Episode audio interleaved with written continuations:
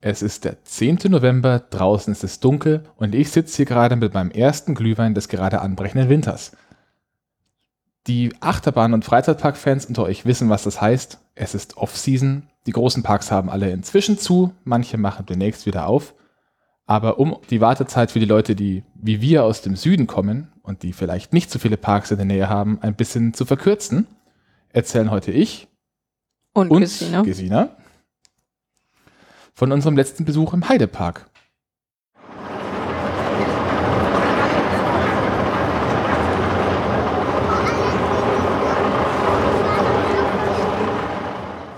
Ganz ehrlich, das wird jetzt die vermutlich letzte Bonusfolge in diesem Jahr.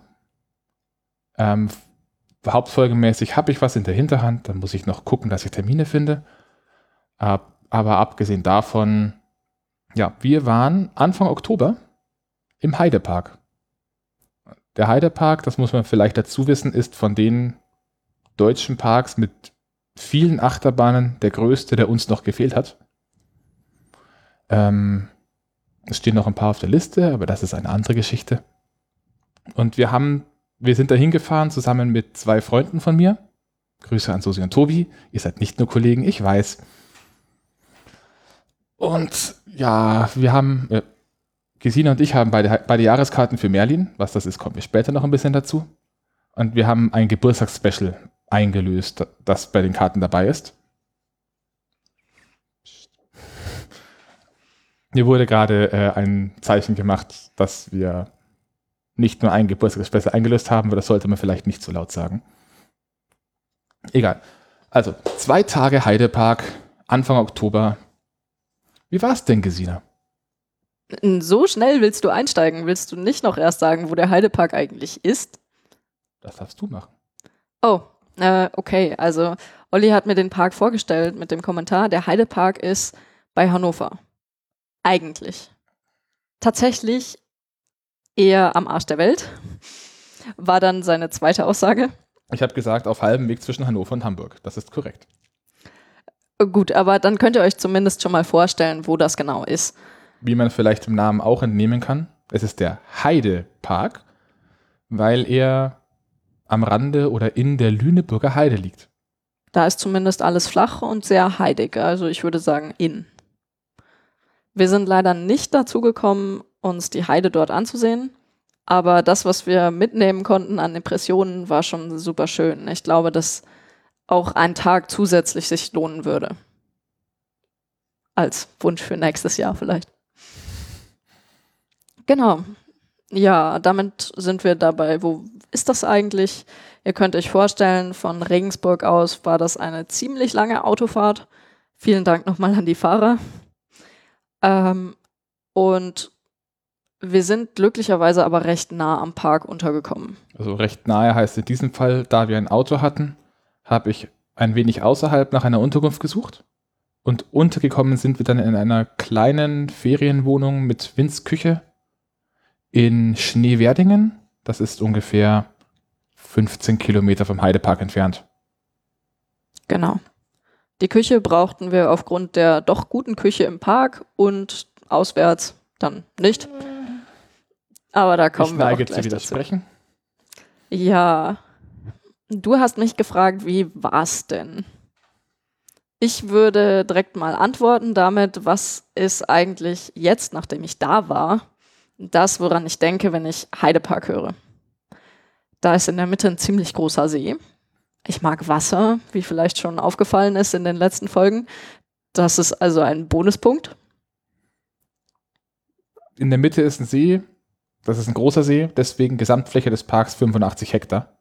Also es ist schon ein eher großer Park, flächenmäßig viermal so groß wie das Phantasialand. Mhm ja, willst du dein, Fahrt, dein Vorfahrt kurz abschließen und dann gehen wir vielleicht so die Tage durch? Ja, genau. See und äh, im Nachhinein gesehen eine echt atemberaubende Achterbahn-Skyline. Und was noch? In dem Fall nicht gar so gutes Wetter. Das werden wir hoffentlich nächstes Jahr beheben können oder irgendwann später.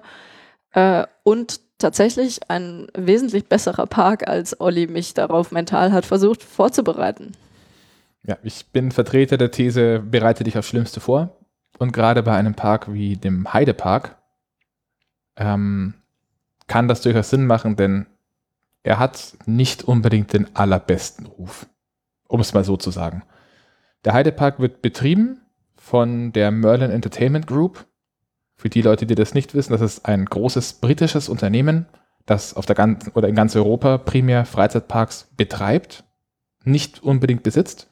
Dazu gehören neben dem Heidepark und den Legoländern auf der ganzen Welt sogar äh, auch das Skalaland und große britische Parks wie Alton Towers, ähm, Thorpe Park, auch Madame Tussauds gehört zu, zu Merlin und inzwischen gehört Merlin seit ungefähr, äh, ich glaube tatsächlich offiziell seit letzter Woche, ähm, der Stiftung, der auch Lego gehört, also der Stiftung des Lego-Gründers. Und Merlin steht in dem Ruf, dass sie ihre Parks nicht besonders gut behandeln, dass sie ähm, die Pflege von Fahrgeschäften ein wenig vernachlässigen, alles ein bisschen runterkommen lassen und dann lieber am Ende verkaufen, dass das Essen zu teuer ist, dass die Menschen, die die Fahrgeschäfte bedienen, alle schlecht ausgebildet und unmotiviert sind. Da gibt es einen Haufen von Dingen, die kann man alle online nachlesen, wenn man nach diesen besagten Parks sucht. Ja, also habe ich mich da mal auf das Schlimmste vorbereitet. Wie schlimm war es denn? Es ging, es war nicht so schlimm wie erwartet. Da muss man jetzt aber dazu sagen, dass das ein wirklich großes Lob ist, denn am ersten Tag, das war ein Brückentag, ähm, war an sich nicht viel los, lag aber vermutlich vor allem daran, dass das Wetter richtig beschissen war. Also es ging, es war immer mal, es war ein bisschen frisch, so im Bereich von 12 bis 15 Grad. Ähm, leichter Nieselregen über den Tag verteilt, teilweise auch etwas stärker. Der aber wirklich wehtun kann. Da kommen wir gleich zu. Mm, also das Wetter war nicht optimal. Dennoch sind an diesem Tag alle Achterbahnen gefahren. Aber fangen wir von vorne an. Man fährt durch diese Heide und irgendwann kommt man zum, zur Einfahrt zum Park. Das, ich kann mir vorstellen, dass selbst an einem Tag, an dem der Park wirklich voll ist, ähm, das Einfahren in die Parkplätze kein großes Problem ist. Also selbst an dem Tag, an dem wenig los war, hatten sie, ich glaube, fünf Zufahrten geöffnet. Ähm, das Parken kostet in, in, der Regel, ich weiß nicht mehr wie viel. Mit der Jahreskarte, die wir hatten, ha konnten wir kostenlos parken. Deswegen habe ich mich da nicht für interessiert. Die Parkplätze sind ziemlich weitläufig, bestehen aber zu einem guten Teil, gerade im hinteren Bereich, aus einer Betonfahrbahn und dann daneben Wiesenfläche für die Fahrzeuge. Pluspunkt für einen so großen Parkplatz, sehr viel Schatten. Ja, das habe ich ehrlich gesagt nicht so wahnsinnig beachtet. Mich hat das dann eher interessiert, wie es war, als wir in den Park reingegangen sind. Von wem ist denn der Soundtrack vom Heidepark? Ja, das, das, der Heidepark hat wie diverse andere Parks in Deutschland auch in den letzten Jahren einen neuen Soundtrack bekommen und der stammt, wie inzwischen viele abgesehen vielleicht vom Europapark, äh, aus der Feder der Firma Imascore in Paderborn. Und die sind tatsächlich besser als das Paderborner Pilsner, die sind ziemlich gut. Mm, also ein sehr schöner Soundtrack, vergleichbar mit, ja, geht ein bisschen in Richtung, ich würde sagen, eher in Richtung Hansapark als Phantasialand. Die sind auch beide von Imascore. Kann ich unterschreiben. Jedenfalls sehr schön, ähnlich wie im Europapark auch, eine motivierende Musik zum Eingang. Wir sind auch recht fix reingekommen und dann ist da erstmal, ja, ein kleines Dorf mit einer echten Kapelle, einer norwegischen war das, wo man wohl auch Hochzeiten feiern kann. Also wirklich ein recht schnuckliges kleines Plätzchen mit einem Café und ja. Also das kennt man vielleicht, wenn man sich mit amerikanischen Parks beschäftigt hat. Die haben oft hinter dem Eingang so einen kleinen Bereich, in dem keine Attraktionen stehen, außer vielleicht ein oder zwei kleine Karussells, wie auch hier. Ähm, und dann viele Souvenirshops, in diesem Fall auch das Fastpass-System, da kommen wir auch später nochmal dazu. Ähm, also man liebt es oder man hasst es. Sowie zum Beispiel vorne ein Café, es hieß nicht Starbucks, aber ich bin mir ziemlich sicher, dass es einer war. Es sah jedenfalls nicht Starbucks-mäßig aus. Hm, abgesehen, also abgesehen von den Dingen, die sie in die Wand gespackst haben, sah es genau aus wie ein Starbucks. Und sie hatten auch das gleiche Sortiment wie ein Starbucks. Mich interessiert nicht, was ein Starbucks für Sortiment hat. Du weißt, dass ja. ich wenig Kaffee trinke. Also der Vorteil, wir kamen da rein und haben uns dann erstmal als zweites Frühstück einen richtig, richtig fetten Muffin gegönnt. Mega. Da kommen wir jetzt auch schon zum ersten Kritikpunkt an Merlin Parks. Dieser Muffin und auch der Kaffee waren nicht wirklich billig. Ganz im Gegenteil, ähm, die Verpflegung in den Parks schlägt bei Merlin Parks und gerade auch beim Heidepark gut zu Buche.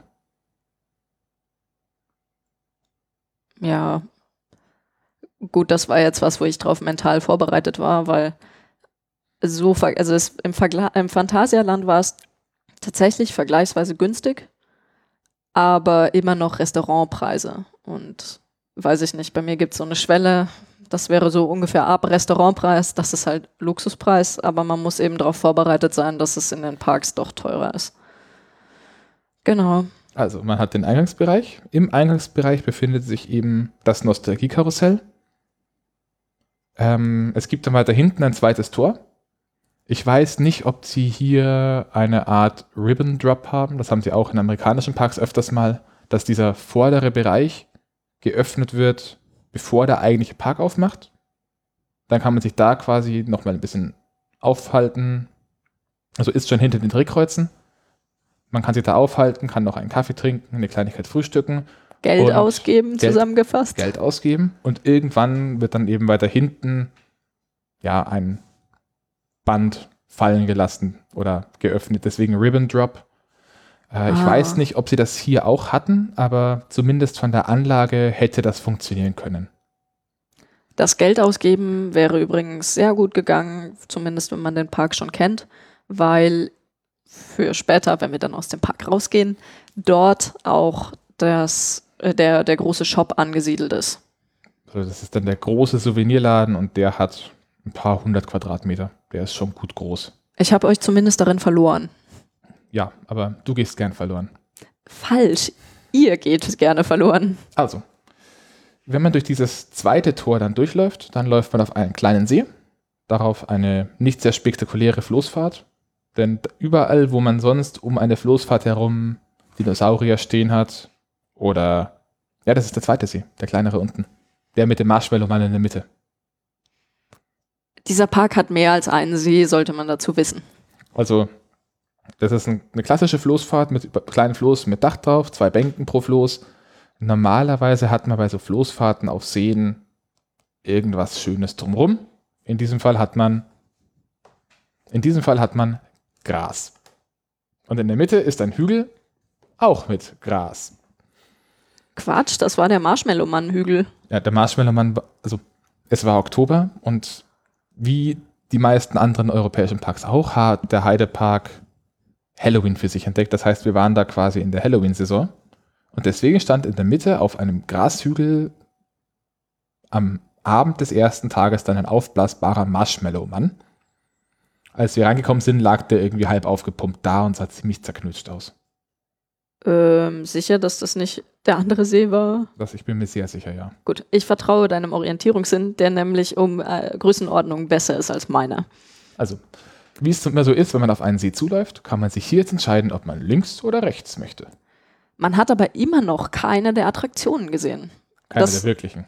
Also, das ist schon, du kommst vom Parkplatz in Richtung des Parks läufst an der Seite vorbei, siehst dann schon wirklich ein schönes Karussell, die schöne Anlage und so weiter, gehst dann vorne rein, musst den ganzen Weg wieder zurücklaufen, bist dann an dem See, hast erstmal Aussicht, in dem Fall auf einen Marshmallow-Mann und auf lustige Halloween-Dinger, die da rumstanden. Ähm, und siehst aber immer noch keine Attraktion, bis auf, glaube ich, die Wasserbahn. Wenn man genau hinschaut. Jedenfalls, man kann sich entscheiden, ob man links oder rechts rum will. Und mir wurde mal irgendwann gesagt, dass die meisten Menschen an diesem Punkt rechts gehen, denn rechts ist die Neuheit für die offizielle Neuheit dieses Jahres. Kommen wir auch später dazu. Deswegen sind wir links rum. Sind, sind links, wir? Ja, sind wir. Sind links an diesem, äh, um diesen See rum. Da ist dann noch eine kleine Oldtimer-Fahrt, an der wir vorbei sind. Und an der Stelle fährt auch schon das erste Mal die Eisenbahn ab. Ähm, recht viel Interessantes ist da dann eigentlich sowieso nicht. Man kommt an einen Platz vorbei, da steht hinter lauter Blumentöpfen ein altes Schiff und das sieht aus, als wäre da mal ein Karussell gestanden. Genau weiß ich das leider auch nicht. Dann kommt man an einem geschlossenen Shop vorbei und an einer Theaterbühne und steht in dem Moment an der Stelle, an der die Hotelgäste den Park betreten dürfen. Außerdem an der Stelle ist noch die Station der kleinen Monorailbahn, denn sie haben zwei. Sag erstmal, was die erste macht. Ja.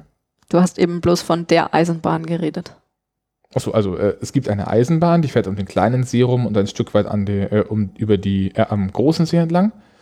Äh, so quasi um diesen, ja, Piratenbucht-Teil rum, mehr oder weniger. Dann gibt es die kleine Monorail, die fährt eine ähnliche Strecke, nur mehr über den See. Und es gibt später noch eine große, die fährt dann äh, mehr oder weniger eine Runde um den großen See herum.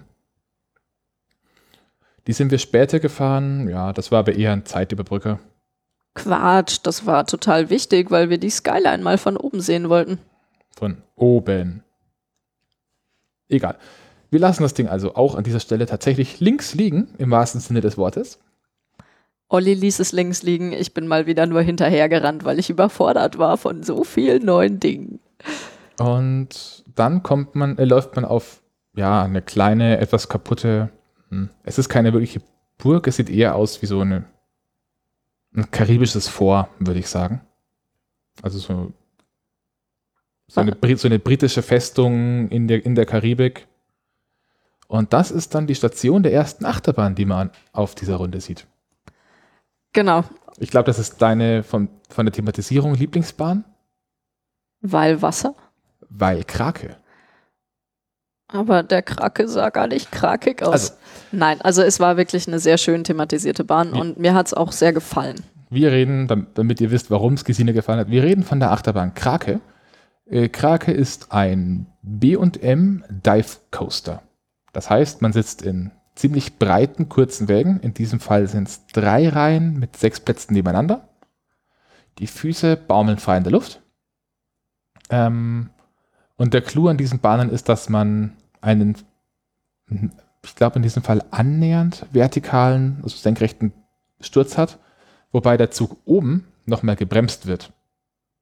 Und dann fährt man ganz langsam über diese Kante drüber und irgendwann lässt er einen los und man fährt quasi mit Gesicht voraus nach unten und in ein Loch rein, das in diesem Fall das Heck eines Schiffs ist, aus dem ein mit lauter Zähnen besetztes Monstermaul herauskommt gerade. Danke, dass du ihn nicht als Krake bezeichnet hast. Ja, es ist kein wirklicher Krake. Doch, es, also es hat Arme, aber es hat nicht die restliche Anatomie eines Kraken. Insbesondere ist der Rest vom Kragen ein Schiff. Ja. Also, dann hat man dieses Schiff, das bricht gerade in der Mitte auseinander. Das sieht bombastisch aus. Da fährt man durch, kommt vorne aus dem Bug raus in dem Moment kommt dann ein kurzer Splashdown. Das heißt, die Wägen haben hinten dran zwei kleine Metallboxen, die an dieser Stelle in das Wasser greifen und hinter dem Wagen eine Fontäne herziehen, die gute 15 Meter hoch ist, würde ich mal sagen.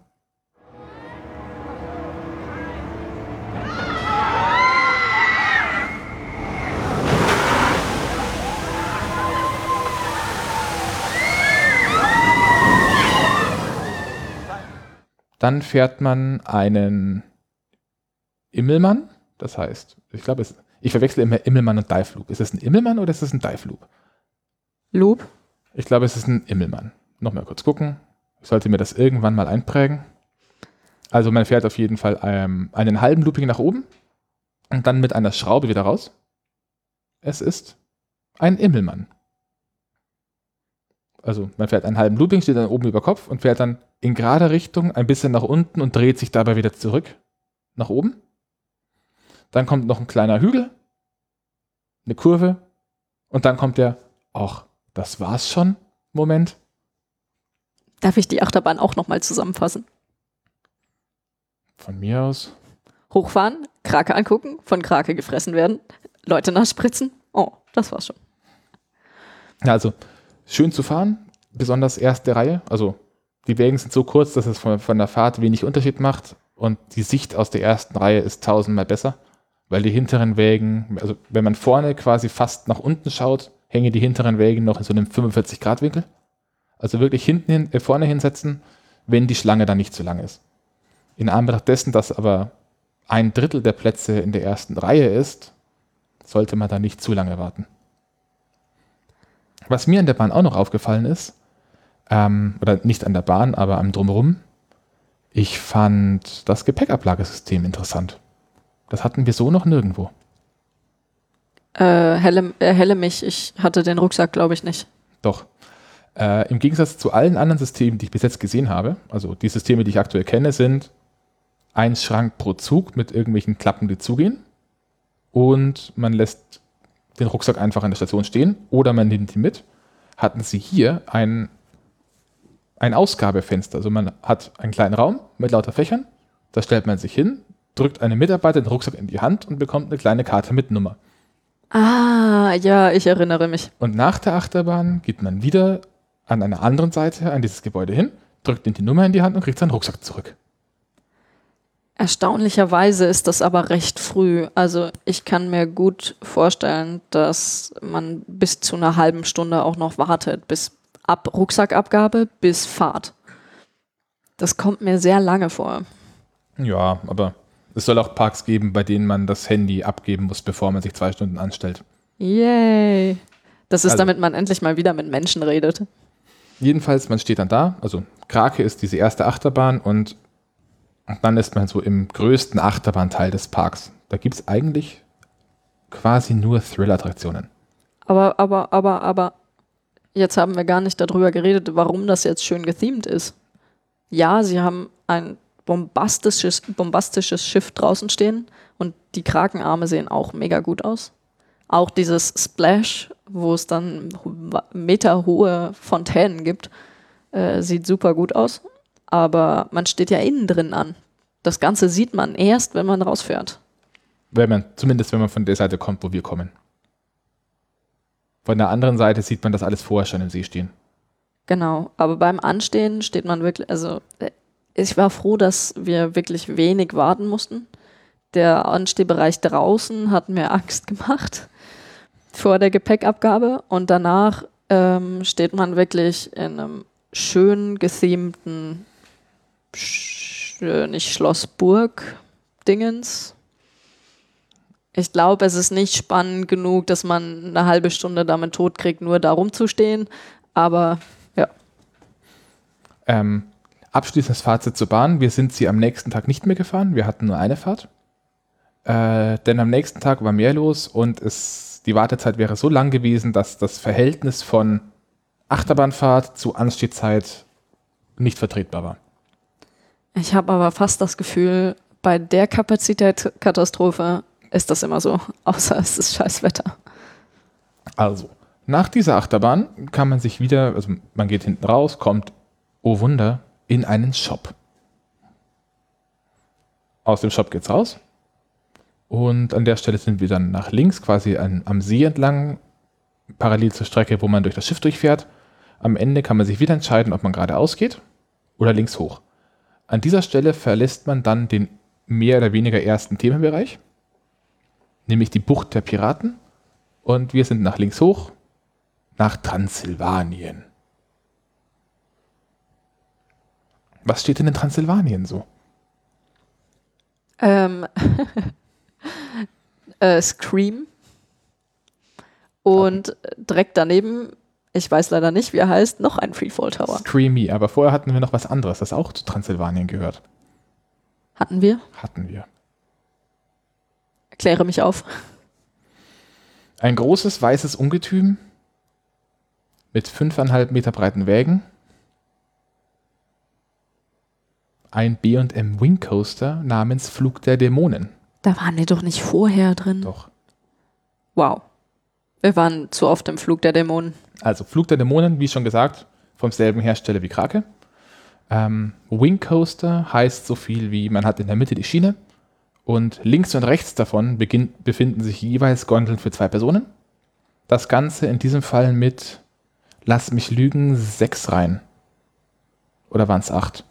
Das müsste man auch nochmal nachschauen. Ich bin dieses Mal irgendwie mit den Zahlen nicht ganz so vertraut wie die letzten paar Male. Ah, Flug der Dämonen, hier. This information has been sponsored by RCDB. RCDB, the Coasters Wikipedia. Es sind two trains with six cars per train. Yay. Also sechs Reihen, zwei Züge und in jeder Reihe vier Personen.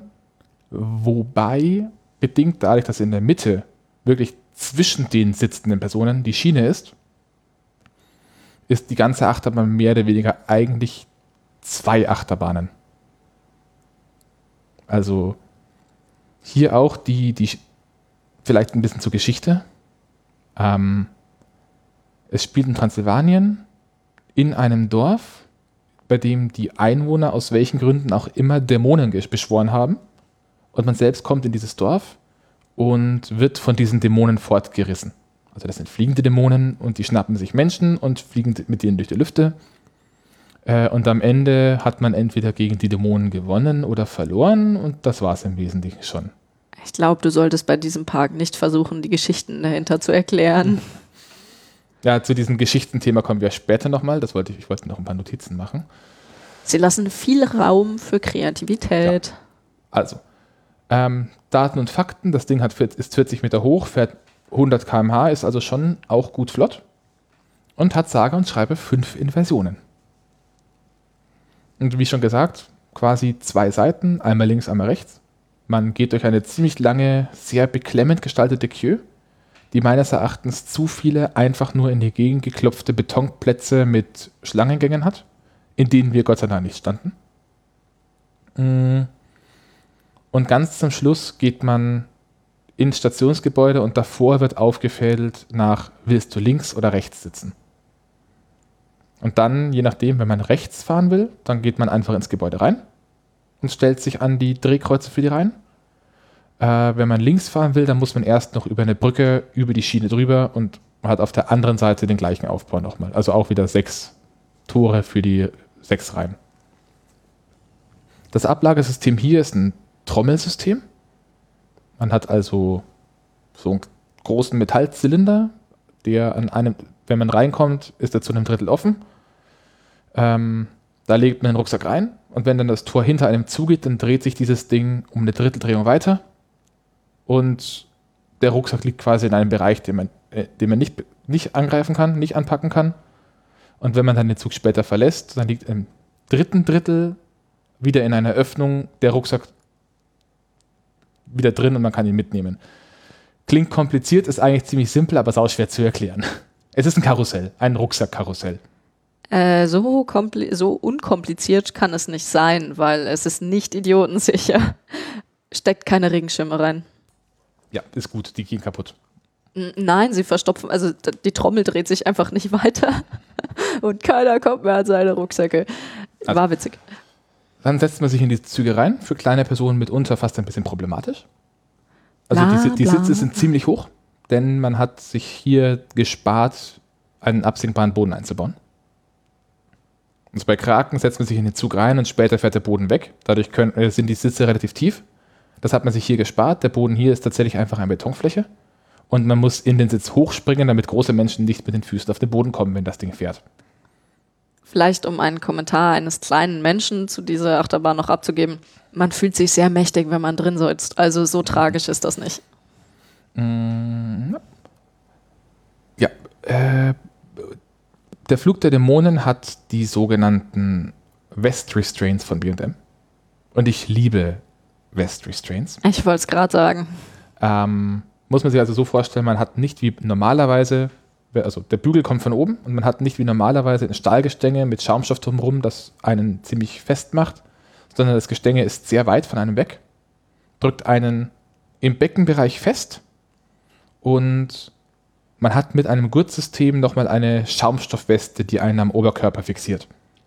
Das Ganze gibt einem bei einer gut großen Kontaktfläche einiges an Bewegungsfreiheit, hält einen aber auch gut genug auf und man kriegt nicht so schnell äh, einen starken Schlag gegen den Kopf, weil das Ding ein bisschen flexibler ist. Mir hat das Ruckeln ein bisschen gefehlt. Na, pst, kommen wir dann dazu. Besonderheit von diesen Wing Coastern ist dann noch, dass sie eigentlich fast immer mit einem sogenannten Dive Drop beginnen.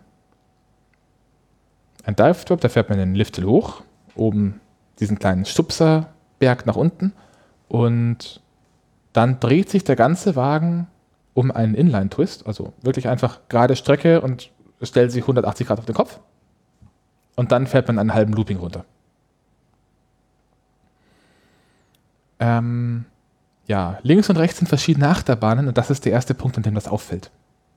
Denn während man links nach unten, äh, bei dieser Achterbahn nach unten sackt und dann in den halben Looping fährt, wird man, wenn man rechts sitzt, einmal über die Schiene drüber gehoben und fällt dann kopfüber ins Verderben. Und das ist so toll. Ich meine daraus rauszuhören, dass rechts eher so dein Liebling war. Ja, ich fand rechts bedeutend besser. Ich glaube, bei dir, du warst, hattest nicht so viel Unterschied, oder? Du fandest ich, links auch gut. Ich fand links auch gut. Ich konnte mich tatsächlich nicht entscheiden, weil beide Seiten ungefähr gleich viele Richtungen, also gleiche Richtungen haben. Das heißt, der große Unterschied ist einfach, womit fängst du an? Fängst du im First Drop mit rechts äh, beim, mit dem Hochziehen an oder mit links eben, mit dem runtergeschubst werden? Ja. Abgesehen davon, die Achterbahn besteht größtenteils auf, aus rauffahren, drehen, halbe Looping runter, halbe Looping rauf, drehen, wieder runterfahren. So, das ist so die, der Wechsel, den man da immer wieder macht. Ein bisschen rauffahren, ein bisschen runterfahren, zwischendurch drehen. Und ich glaube, wir mochten die Achterbahn ein bisschen zu gerne. Ja, am Ende ist sie schon fast langweilig geworden. Also wir sind die Bahn am ersten Tag insgesamt Fünf. Vier? Am ersten Tag viermal. Sicher. Ja, dreimal am Stück mindestens. Ja, ich glaube, also das erste Mal sind wir auch zweimal hintereinander. Wir, wir, waren dann zum Schluss da und da waren so wenig Leute angestanden. Wir sind gefahren, dann sind wir raus, dann sind wir nochmal angestanden und dann, als wir da dann im Zug saßen und ankamen, waren so wenige Leute in der Station, dass der Operator gesagt hat, bleibt sitzen, ihr fahrt nochmal. Es war mega gut. Nachteil an diesen Fahrten, es war Nieselregen und zwar dieser miese, feine mit Tropfen, die gerade so groß sind, dass sie keine Platztropfen sind, aber dass sie wirklich stechen. Das habe ich mir gerne dafür angetan. Egal, wir sind schon wieder sehr, sehr langsam. Wir haben noch einiges zu bereden. Äh, ich pushe jetzt mal ein bisschen. Also, schöne Achterbahn. An der Stelle noch was für Menschen, die Lost Places mögen. Flug der Dämonen steht an einem Hang, an einem Berg. Der wurde aufgeschüttet für die alte Wildwasserbahn 2. Das jetzt hast du es gespoilert. Das will ich erzählen. Äh, der wurde aufgeschüttet für die alte Wildwasserbahn 2 und man findet in der Nähe der Queue für den Flug der Dämonen immer noch Überreste dieser alten Wildwasserbahn. Da kann man mal ein bisschen schauen. Es sieht schon sehr episch aus. Also ich muss sagen, nachdem Olli mich vorher vorbereitet hat, ich habe mich auf diese Lost Places wirklich gefreut. Und äh, einerseits Wildwasserbahn 2, wo man wirklich seine Ruhe hat, wenn man da hinten steht. Andererseits eben dieses seltsame Schiff am Anfang, was hinter Büschen versteckt war, das macht schon was her, gerade dann, wenn eh schon Halloween außenrum ist. Ja. Also, Flut der Dämonen, man geht am Ende wieder raus. Der Und Ausgang ist in der Station, aussteigen, von der Schiene weg, gerade nach vorne raus.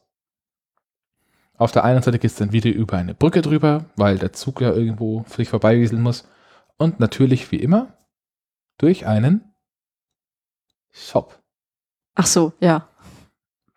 Danach ähm, den Berg rauf, weiter. Und da kommen wir jetzt zu dem von dir genannten Scream und Screamy.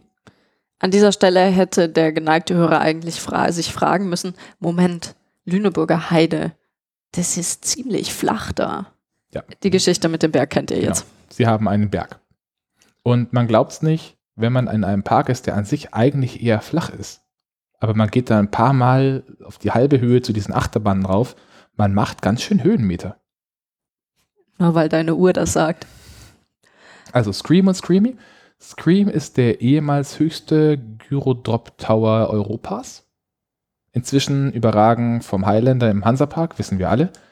Das ist offensichtlich beim Heidepark nur noch nicht ganz angekommen was witzig ist, wenn man vorher im Hansapark war und das weiß, weil dann heißt es in der Ansage noch äh, herzlich willkommen. Auf dem höchsten Freifallturm Europas. Oder der Welt sogar, glaube ich. Damals war es noch der der Welt mit. So wie es jetzt der Highlander der höchste der Welt ist. Allerdings im Gegensatz zum Highlander von einem anderen Hersteller.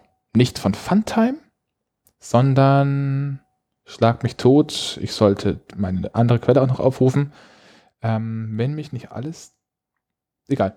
Erzähl über den Freizeitpark und währenddessen google ich. Ich wollte es nicht erwähnen. Naja, so. Was ist denn jetzt der große Unterschied zwischen dem Highlander und Scream, nachdem ich jetzt schon wahnsinnige zwei hohe Gyrotrop Tower gefahren bin? Die Unterschiede sind gar nicht so viele. Ist halt hoch. Und je nachdem, ob man lieber die Ostsee oder die Lüneburger Heide als Aussicht mag, fährt man das eine oder das andere. Was beim Highlander mich zumindest am Nachmittag noch ein bisschen fertig gemacht hat, war, dass sie die Sitze kippen können. Das heißt, man sitzt da oben. Das hatten wir in der, dem geneigten Hörer sei die Bonusfolge Nummer zwei aus dem Hansapark nahegelegt. Und muss nach unten gucken während bei Scream man nicht so arg dazu gezwungen wird und sagen wir mal die Aussicht vielleicht ein bisschen besser genießen kann. Okay, also ich hätte recht gehabt. Scream ist von Intermin, im Gegensatz zu Funtime. Ähm, sieht man auch an der Bauweise. Funtime wird gerne nachgesagt, dass es so, ja, eher der Mittelklassewagen der Fahrgeschäfte ist. Wie auch immer man das und festmacht vom, vom Anschauen her. Also man, man, sieht tatsächlich, wenn man sich die Fahrgeschäfte anschaut, die Intermin Tower sind bedeutend massiver, auch von der Art, wie die Sitze angebracht sind. Äh, das kragt alles wesentlich weiter raus. Das Ding ist insgesamt von der Anzahl der Plätze auch größer. Von 2003. 103 Meter hoch mit einer Fallhöhe von 71 Metern. Also reine Fallhöhe. Danach wird gebremst.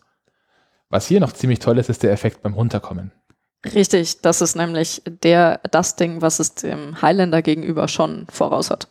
Und zwar ist unten um die Station ein rundes Gebäude errichtet, in dem auch zum Teil die, Anst die Schlange verläuft.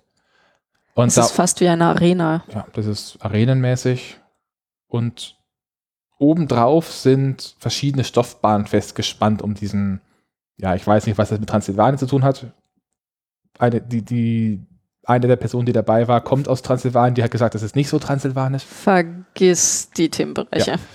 Ja. Ähm, auf jeden Fall, wenn dieser Turm da runterkommt, dann schiebt er so viel Luft mit sich mit, dass diese kompletten Fahnen alle anfangen, wie wild zu schlagen. Das ist dann wirklich so, als würden ein paar Leute dastehen und Lederriemen aneinander klatschen die ganze Zeit. Also es klingt einfach unglaublich gut. gut.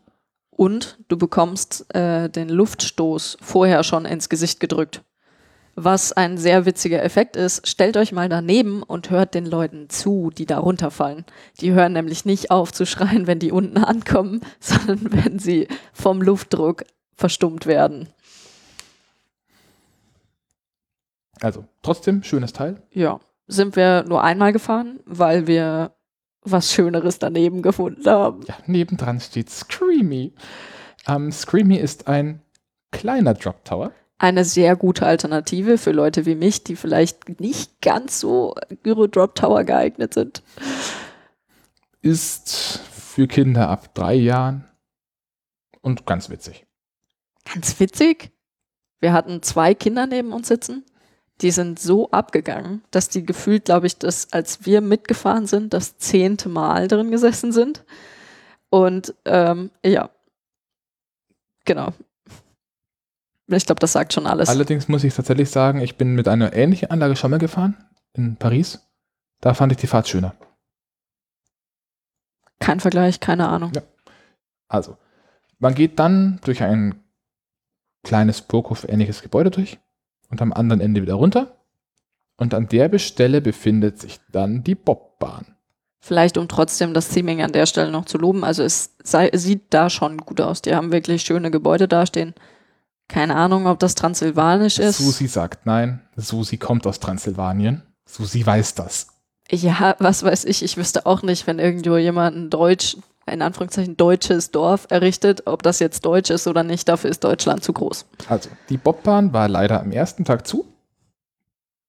Und man muss jetzt dazu sagen, eigentlich war geplant, dass wir nur einen Tag den Heidepark besuchen. Aber auf die Bobbahn hatte ich mich so gefreut, dass wir dann am nächsten Tag da saßen und gedacht haben, was machen wir denn jetzt eigentlich? Wir könnten heute noch heimfahren, wir könnten jetzt heimfahren, wir könnten was anderes suchen. Und das Ende vom Lied war dann, weil ich ja Geburtstag hatte kurz davor, dass wir dann zweiten Tag in den Park gegangen sind, damit ich noch mehr Bobbahn fahren kann. War tatsächlich witzig, die Begründung.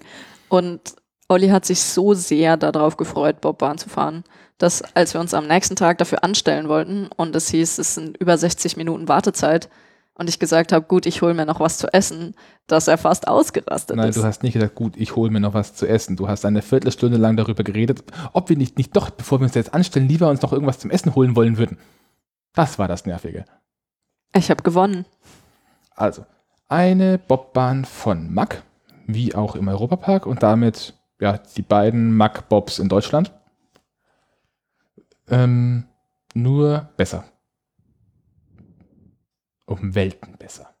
Das bemerkt man gar nicht. Also man ist ja vorher diesen Berg hochgelaufen und steht dann in dieser Station drin. Das ist ein auch sehr schönes, großes Gebäude. Hat in Summe wie viele Züge? Einen gibt es doppelt. Ja, ich glaube ich glaub, vier. Ich glaube, vier Züge waren im Einsatz, als wir da waren und das sagt schon einiges über diesen Typen von Bahn aus. Ähm, dann geht es einen Lifthill hoch und man bemerkt erst bei der Fahrt, wie viele Höhenmeter man zu dieser Station schon hochgelaufen ist. Weil diese Anlage sich komplett diesen Berg runterschlängelt, zum Teil mit Tunneln oder Räumen in den Berg reingebaut ist. Und das letzte, was man fährt, ist ein Lifthill. Die ist wirklich sehr, sehr lang und fährt auch durch Bereiche vom Park, die man sonst gar nicht sehen kann. An der Stelle für Lisa, falls du diesen Podcast, also die, diese Folge mal hörst, achte darauf, in einem von den Wiesenbereichen steht ein Einhorn, um das, das man drumherum fährt. Speziell. Das war nur im Halloween-Bereich. Denn in diesem Hinterbereich befand sich äh, ein Halloween-Maze für kleine Kinder. Das war ein magischer Wald. Das war doch kein Halloween-Maze. Doch, das war ein Halloween-Maze. Dieses, das war quasi das Halloween, in Anführungszeichen, Maze für Kinder. Okay, Lisa, falls du den Podcast hörst, Einhörner sind offensichtlich gruselig. Tut es mir soll, leid. Es soll auch Menschen geben, die Clowns gruselig finden. Es stimmt. Egal. Ja, also auch schönes Teil, klassische Bobbahn, fährt sich nicht, fährt natürlich nicht ganz ruhig, darf es aber auch nicht, weil man, wie gesagt, wie im Europapark schon berichtet, eben nicht komplett Schiene gebunden fährt, sondern je nachdem, wie schwer der Zug zum Beispiel hinten beladen ist, wenn man vorne sitzt, durchaus auch nochmal den Stoß bekommen kann und plötzlich 10 Grad weiter oben in der Rinne steht oder so. Aber macht Spaß. Macht Spaß. Ist, man sollte es als äh, abenteuerliche Themenfahrt sehen, meiner Meinung nach. Danach? Warte, wichtigste Frage. In welchem Zug waren wir? Weiß ich nicht mehr. Ich glaube, wir waren in Kanada. Also die Züge geben überhaupt keinen Sinn. Ich glaube, es gab Kanada. Transsilvanien. Zweimal Transsilvanien. In Lila und irgendwas anderes. Dann waren es äh, dreimal Transsilvanien, weil die Lilanen gab es doppelt. Oh. Genau. Egal. Ähm, ja, hinten raus. Wenn man hinten rauskommt, dann befindet man sich quasi in diesem Innenbereich von dieser Schleife auf dem Berg. Also man hat diesen Berg und man läuft so schleifenförmig einmal rauf und wieder runter. Und in der Schleife drin sind eben die Bobbahn, der Flug der Dämonen und früher war da, wo jetzt der Flug steht, eben die Wasserbahn. Und wenn man da hinten rausgeht und sich ein bisschen durchwuselt, dann kommt man auf einen ziemlich leeren, vergleichsweise großen Platz. Angeschrieben ist er als tolle Aussicht auf den Flug der Dämonen. Geht dahin, schaut euch das an. Also die Aussicht ist super. Und wie gesagt, wenn man sucht, findet man noch mehr als nur Spuren einer alten Wasserbahn. Das klang jetzt so sarkastisch am Anfang, das war aber nicht so gemeint, oder? Nein. Das okay. ist wirklich gut. Also die Aussicht da oben ist genial. Und man hat da seine Ruhe. Also wenn ihr einfach mal in Ruhe ein Eis essen wollt. Zum Beispiel. Nebendran ist eine Kaffeebude. Ja, man läuft den Berg runter und dann kommt man zur seltsamsten Wegführung, die ich je in einem Park gesehen habe. Erkläre mir das. Also man kommt diesen Berg nach unten, dann befindet sich zuerst mal auf der linken Seite eine Treppe runter eine Kartbahn, für die man extra zahlen muss. Und an der Stelle befindet sich Limit. Das lasse ich jetzt, lassen wir jetzt ganz kurz aus. Bitte. Ähm, und dann läuft man noch so ein bisschen langgezogen um eine leichte Linkskurve, auf eine Brücke rauf und dann wieder auf einen Hauptweg. Und an der Stelle bemerkt man, dass man die letzten 150 Meter zwei große Wege parallel hatte die die ganze Zeit mit vielleicht fünf Metern Distanz nebeneinander liefen, weil zwischendrin ein Wartungsweg ist. Und diese Brücke ist nur dafür da, dass sie zum, dass sie mit Versorgungsfahrzeugen dahin fahren können. Fand ich ulkig. Dinge, ich auf die ich achte. Hab dort die Orientierung verloren. Und zwar jedes Mal. Nehmt euch einen Parkplan mit, wenn ihr da drin seid, oder nehmt euch Olli mit. Schauen wir mal, ob es auf dem Parkplan überhaupt richtig angezeigt ist. Da sieht man es nicht wirklich. Tja, Olli, also. warum hast du eigentlich so darum gewinselt, dass wir Limit auslassen? Hast du Angst, dass Nein, ich, ich wollte die Geschichte fertig erzählen, bevor du mir ins Wort fällst. Okay. Gut, ich habe schon befürchtet, dass du heute nicht mehr zu Limit kommen Doch, möchtest. Ich möchte zu Limit kommen. Da muss ich sagen, äh, so in Retrospektive bereue ich fast ein bisschen, dass ich die nicht zumindest noch ein zweites Mal gefahren bin. Dito. Also. Magst du das erste Mal mit einem möchte, Wort zusammenfassen? Nein, nein, nein, nein. Ich möchte die Vorgeschichte erzählen. Limit ist ein sogenannter Vekoma SLC, ein Suspended Looping Coaster. Hat keinen einzigen normalen Looping, aber fünf Inversionen. Ähm, der Name sagt Suspended, das heißt, man hängt unter der Schiene, man sitzt zu zweit nebeneinander die Dinger sind ziemlich häufig gebaut worden. Ich glaube, so an die 40 Mal. Knapp über 40 Mal. Und zwar fast alle baugleich.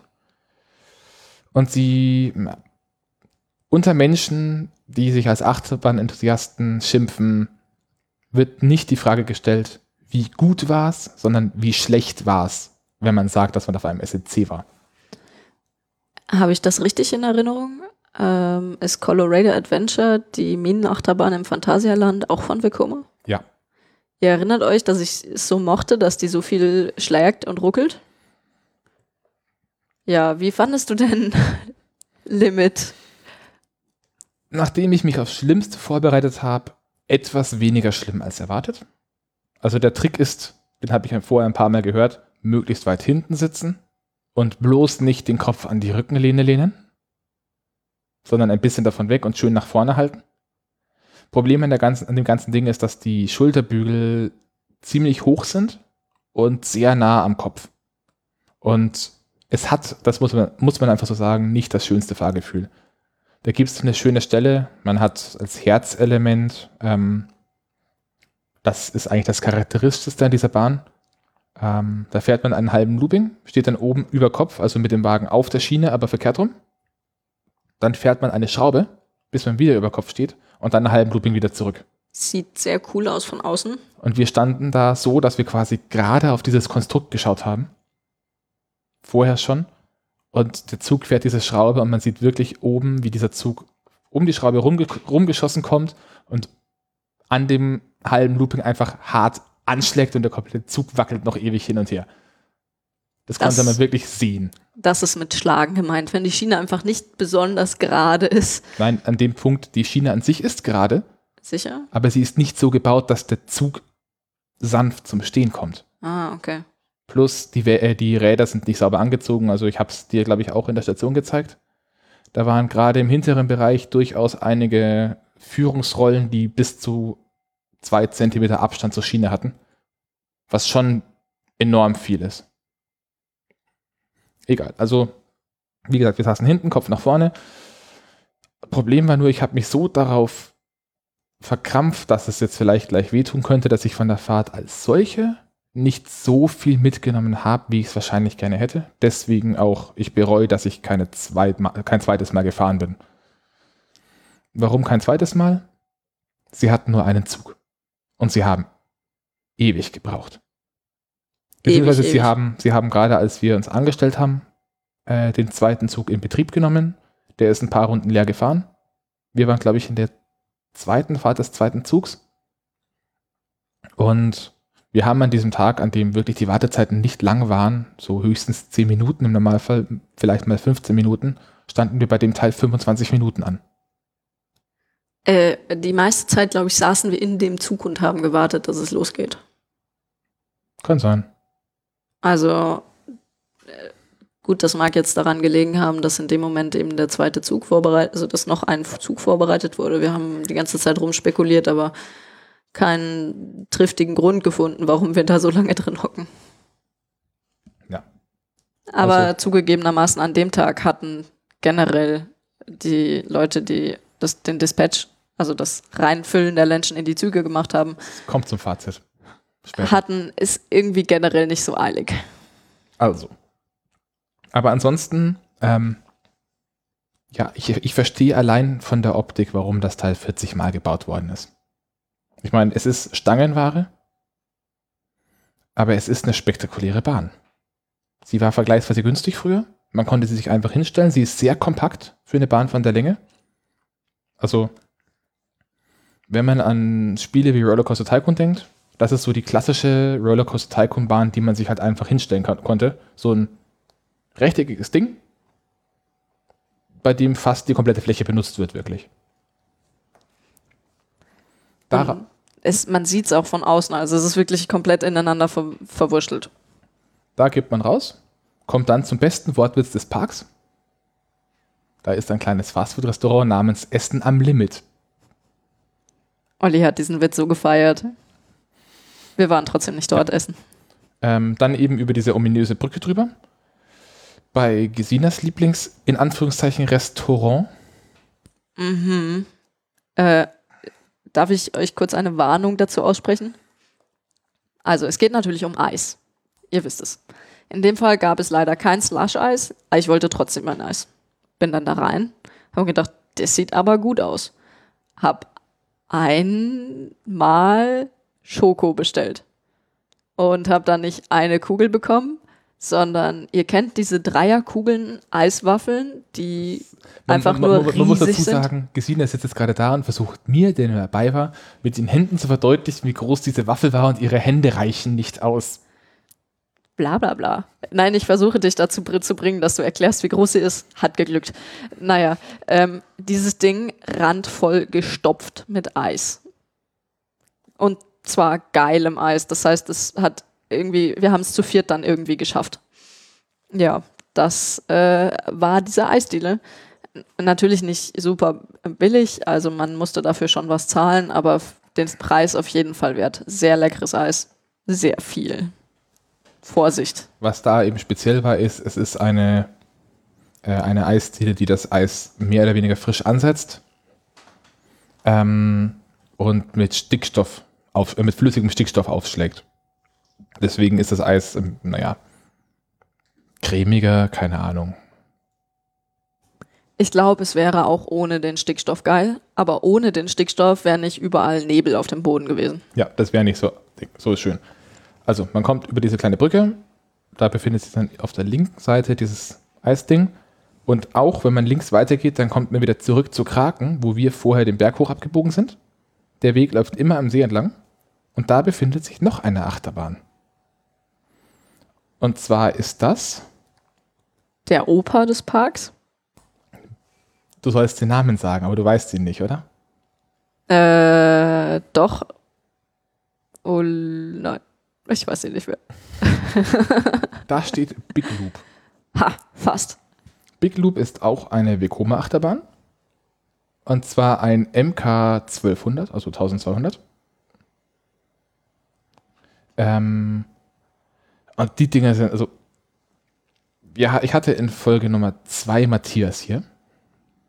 Und der hat davon erzählt, dass es früher im Holiday Park die erste Achterbahn mit Inversionen in Europa gab. Das war der Superwirbel. Der war damals, ich weiß nicht, ob er schon von Vekoma war oder noch von Arrow. Jedenfalls aufbauend auf diesem Achterbahntypen, der wurde einfach immer erweitert. Und von Fahrverhalten sind die Dinger, oder auch vom Aussehen, sind die Dinger genauso wie im alten 1er Rollercoaster Tycoon. Das Teil hat vier Inversionen. Man steigt in einen Zug. Die komplette Station ist leicht abschüssig, damit der Zug von alleine aus der Station rausrollt, wenn die Bremsen gelöst werden. Je nachdem, wie viele Menschen da sind und wie kalt es ist, hat man die Typen, die beim Einsteigen helfen, die dann wirklich noch manuell diesen Zug ein bisschen anschieben, damit es ein bisschen schneller geht. Dann fährt man um eine 180-Grad-Kurve, den Lifthügel hoch, oben einen Drop runter, nicht ganz auf den Boden, man ist vergleichsweise hoch sogar. Also bestimmt vier, vier Meter oder so über dem Boden. Fährt dann ein extrem langes, gerades Stück, das komplett deplatziert wirkt. Dann geht es durch zwei Loopings, ein bisschen hoch, um eine 180-Grad-Kurve mit Banking, durch zwei Schrauben, die wunderschön über dem See und dem Weg gesetzt sind. Hattest du Banking schon?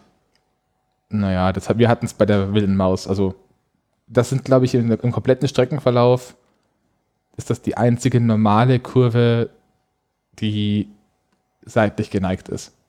Nach den beiden Schrauben kommt nochmal eine Helix, die ist auch geneigt. Und dann geht es in die Station wieder. Aber dieses komplette Ding wirkt wirklich wie aus Rollercoaster Tycoon. Also man fährt diesen First Drop runter, dann ist unten ein Stück, das ist ein paar Meter lang, wo man in die Vertikale geht, dann geht es geradeaus, dann kommt wie rangestöpselt so ein Looping, da hinten dran wie rangestöpselt ein weiterer Looping, dann fährt man ein Stück geradeaus, dann geht es ein bisschen nach oben, dann kippt man zur Seite und fährt um diese Kurve. Aber äh, ja, hat Charme. Haben wir aber auch wieder nur einmal geschafft, weil am nächsten Tag, dafür, dass diese Achterbahn so alt ist und wirklich ein Oper ist, ähm, erstaunlich, wie lang die Schlange war. Am zweiten Tag. Sie sieht aber auch wirklich gut aus. Ähm, ich, vielleicht schaffe ich es, ein Foto rauszukramen oder eins online zu finden von diesen beiden Schrauben über dem See, wo der Weg drunter durchläuft. Das sieht nämlich wirklich unglaublich gut, gut aus. War Inspiration für was? Ähm, es steht eine ähnliche Achterbahn im Gardaland. Generell, das Gardaland hat ein Achterbahn-Line-Up, das dem vom Heidepark nicht so unähnlich ist. Und da steht die Achterbahn Magic Mountain, ehemals Sequoia. Und ja, die ist die, das, ein Bild von diesem Ding mit diesen Schrauben ist die Grundlage für das Logo des Podcasts. Genau. Das Nur, heißt. Die andersrum fährt. Ja. Also die ist quasi gespielt, wenn, ich, wenn mich nicht alles täuscht. So. Auch da hinten noch ist das Piratenrestaurant. Wie heißt das denn offiziell? Da unten. Nummer 4, der Piratenburger. An der Stelle ein großes Lob. Es ist sehr piratig und wirklich witzig dort und hat anscheinend auch genügend Kapazität, zumindest bei Regentagen.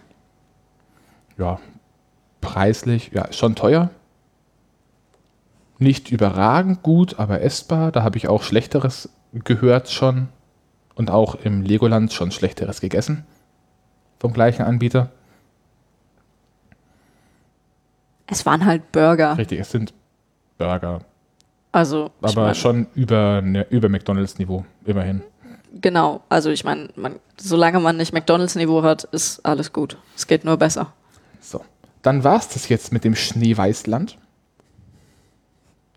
Richtig. Ein, ein Punkt, warum diese Coaster, also man muss sich das jetzt vorstellen, wenn man gegenübersteht von diesen Achterbahnen, die wir gerade genannt haben, dann hat man hinten diesen kleinen Berg, drumherum die fünf Achterbahnen und von diesen fünf Achterbahnen sind vier Stück einfach schneeweiß und der SLC und Big Loop haben auch noch dieselbe Schienenform, nur dass sie beim einen halt nach oben schaut und beim anderen nach unten.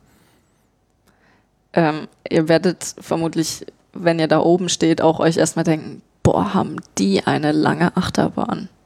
Ist nicht eine, sind viele. Außerdem ein Umstand, auf den mich dann noch ein, äh, ein YouTuber mehr oder weniger aufmerksam gemacht hat. Ich muss ein paar Videos vom Hansa Rider reinschmeißen. Der hat sehr gute Videos über den Hansa Park gemacht. Ähm, Hansa oder Heide? Äh, über den Heidepark, auch über den Hansa Park, aber auch über den Heidepark. Ähm, die meisten Achterbahnen hier stehen sortiert nach Hersteller. Stimmt, ja. Ich glaube, eine nicht. Ich weiß nicht mehr, wie das war. Wie das? Die beiden Intermins stehen beieinander, die beiden Vekomas stehen beieinander, die beiden B&M stehen, stehen beieinander und die Intermin-Bahn steht in der Nähe des Intermin Drop Towers. Ja, also. Fun Fact am Rande. Vielleicht nicht ganz Fun Fact am Rande, ja. Äh, genau, der, nee, der Mac, äh, die, die Mac-Bob-Bahn steht nicht in der Nähe des, des, der, der, des Power Coasters. Das war das Problem. Also die Max sind nicht beieinander. Egal. Also großer Achterbahnteil vorbei, was jetzt nicht heißt, dass wir nicht immer noch vier Achterbahnen vor uns haben. Richtig gehört, vier, wir sind jetzt bei fünf. Der Park hat insgesamt neun aktive Achterbahnen. Und 15 Inversionen.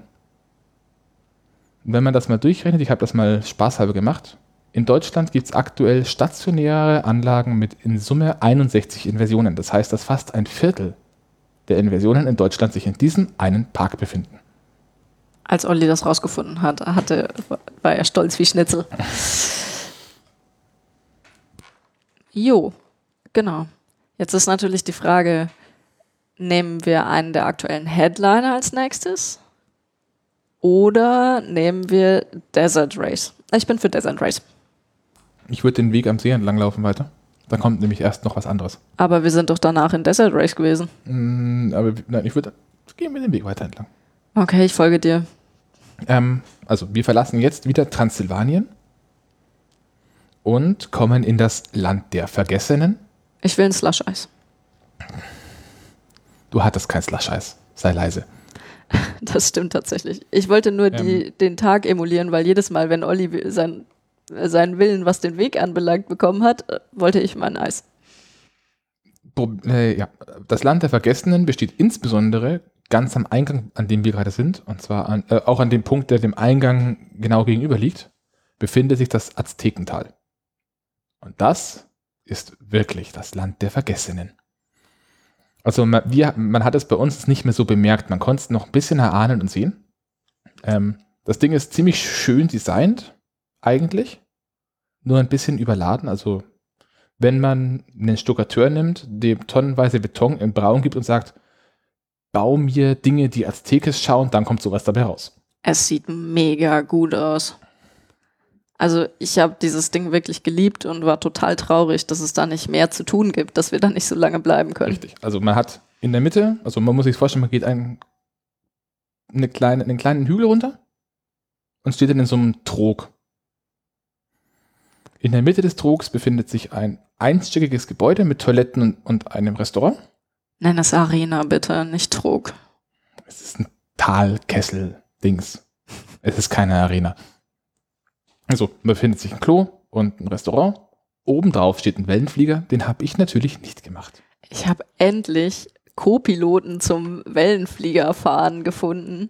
Wellenflieger sind die Kettenkarussells, die sich hin und her wiegen. Und wie ihr natürlich alle wisst, gibt fährt es Olli das nicht. genau einen Fahrgeschäfttypen, den Olli nicht fährt. Das heißt, der muss ich immer alleine fahren. Das musst du jetzt, ich glaube, das hast du jetzt in drei Podcasts erwähnt, das musst du im vierten dann nicht mehr sagen. Mir egal.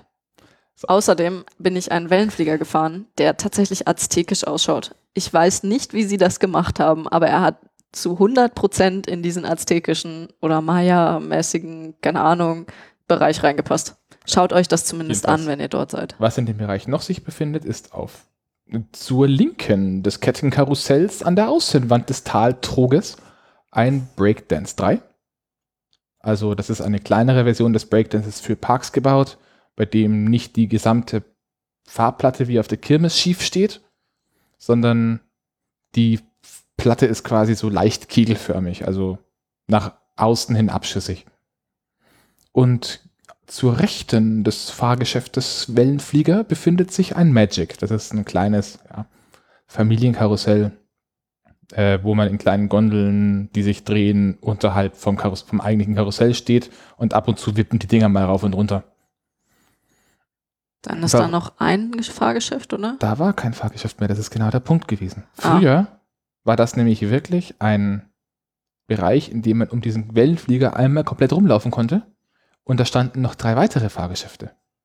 Unter anderem, genau gegenüber vom Eingang, ein Topspin von Huss.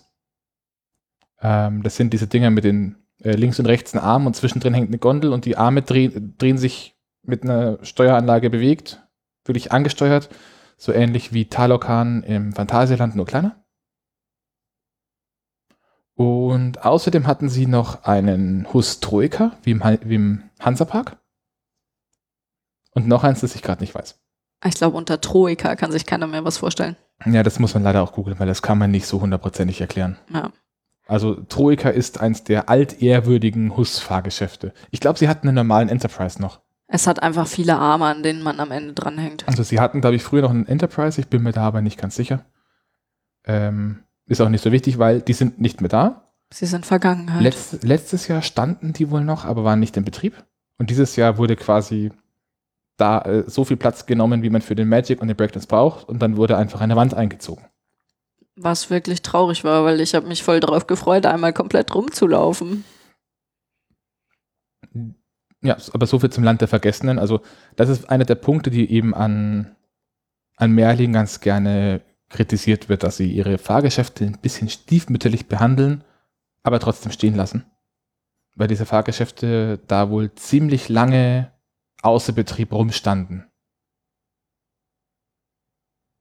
Was halt einfach nicht so schön ist, wenn du weißt, dass du da jetzt zum dritten Mal mit einer Jahreskarte in diesen Park kommst und das Fahrgeschäft fährt immer noch nicht, wirkt halt nicht so schön. Und wenn das dann einmal mehr werden und am Ende stehen da drei Fahrgeschäfte, die sich nicht bewegen nebeneinander. Da kann ich schon mal äh, meine Theorie ein bisschen vorgreifen. Also ich glaube, dass der Heidepark tatsächlich was für die Leute im Umkreis einfach ist. Das ist ein Park zum Schlendern. Weil die Jahreskarte nur für den Heidepark ist für gerade für Familien quasi geschenkt. Das heißt, wenn man in der Heide wohnt und mal einen Berg sehen will, meine Großeltern wohnen in der Holländer Gegend, ich weiß, wie es ist, wenn man keine Berge hat, dann fährt man in den Heidepark. So, neben dem Tal der Azteken, wir gehen jetzt am Außenrand des Parks mehr oder weniger entlang, befindet sich die Neuheit 2019, die keine Neuheit 2019 ist, denn sie stand da vorher auch schon. Aber. Aber war zwischendrin zu. Ich will trotzdem zuerst über Speed äh, Nein. Desert Race reden. Nein. Ich weiß, dass du das Slush willst. also an der Stelle steht dieses Jahr wieder neu eröffnet Colossus. Was ist das? Ja, das wollte ich dich gerade fragen, Gesina. Die Frage ist jetzt. Der volle Titel erstmal ist nicht Colossus, so hieß das Ding früher. Wurde gebaut 2001. Stand dann bis 2016, ist da gefahren und wurde dann aus Struktur wegen strukturellen Problemen geschlossen. Insbesondere, also es ist eine Holzachterbahn, sollte man vielleicht ganz am Anfang sagen. Und zwar die höchste Holzachterbahn Europas. Warum fragst du mich, was es ist und beantwortest es dann selber, Olli? Ja, weil du den Fisch nicht, weil du nicht angebissen hast am Haken. Du hast den Kühler nicht geschluckt. Selber schuld. Es war ja auch kein Slush-Eis. Also, also höchste Holzachterbahn Europas, stand bis 2016, wurde dann geschlossen wegen strukturellen Problemen. Holzachterbahn und die hatte in dem Fall vor allem das Problem, man hat obendrauf diese Stacks für die Schienen. Die habe ich im Europapark schon mal erklärt und auch in den Shownotes ein Bild verlinkt. Ähm, das ist das zweitwichtigste Teil der Holzachterbahn. Das eigentlich wichtigste sind die darunterliegenden Querbalken. Und die waren wohl ziemlich kaputt. Deswegen wurde in einem ziemlich, ziemlich langen, aufwendigen Prozess ähm, wurden diese Querbalken ersetzt und dabei auch die, der, Top, äh, der Track an sich ersetzt, neue Wege eingebaut und ein bisschen was am Theming gemacht. Und dann wurde es dieses Jahr wieder eröffnet als Kolossus Kampf der Giganten. Wir verzichten darauf, die Story zu erzählen. Die ist nämlich Bullshit. Nein, sie existiert einfach nicht. Ähm, äh, äh genau, die da ist. Sie nicht. Du wolltest sie nicht erzählen, wir erzählen sie nicht. Ich verlinke ein Video, wo betreffende Fragen zur Story gestellt werden. Genau. Also das, was an der Achterbahn kolossal ist, ist erstmal die Holzstruktur. Die ist verdammt riesig, diese Achterbahn, und verdammt lang. Es ist die Höhe der, der Holzstruktur. Also diese Achterbahn hat eine Gesamthöhe von 50 Metern, eine Geschwindigkeit von 110 km/h. Für eine klassische Holzachterbahn. Wobei Olli sich beschwert hat, dass sie sich gar nicht so holzachtarbahnig anfühlt. Ich habe mich nicht beschwert. Aber sie fühlt sich nicht holzachtarbahnig an. Also, das wurde auch von mehreren anderen Menschen, mit denen ich vorher geredet habe, gesagt. Ähm, Kolossos fährt wie eine Stahlachterbahn. In erster Linie. Die Frage ist, wie lange das so bleibt. Aber im Moment fährt das Ding ruhig, wie Sau mehr Zeit, um Airtime zu genießen. Davon hat man nämlich ganz schön viel. Ja, fährt sich ein bisschen wie ein kleineres Silverstar auf Zellulose. Ja, das trifft es ganz gut. Nur, dass es natürlich noch mal mehr hermacht, wenn man vor sich diese Holzstruktur sieht. Außerdem ist noch eine zweite Sache an dieser Achterbahn kolossal. Die und zwar, wurde hinzugefügt? Genau, das neue Theming, was auch das ist, was man sieht, wenn man danach googelt.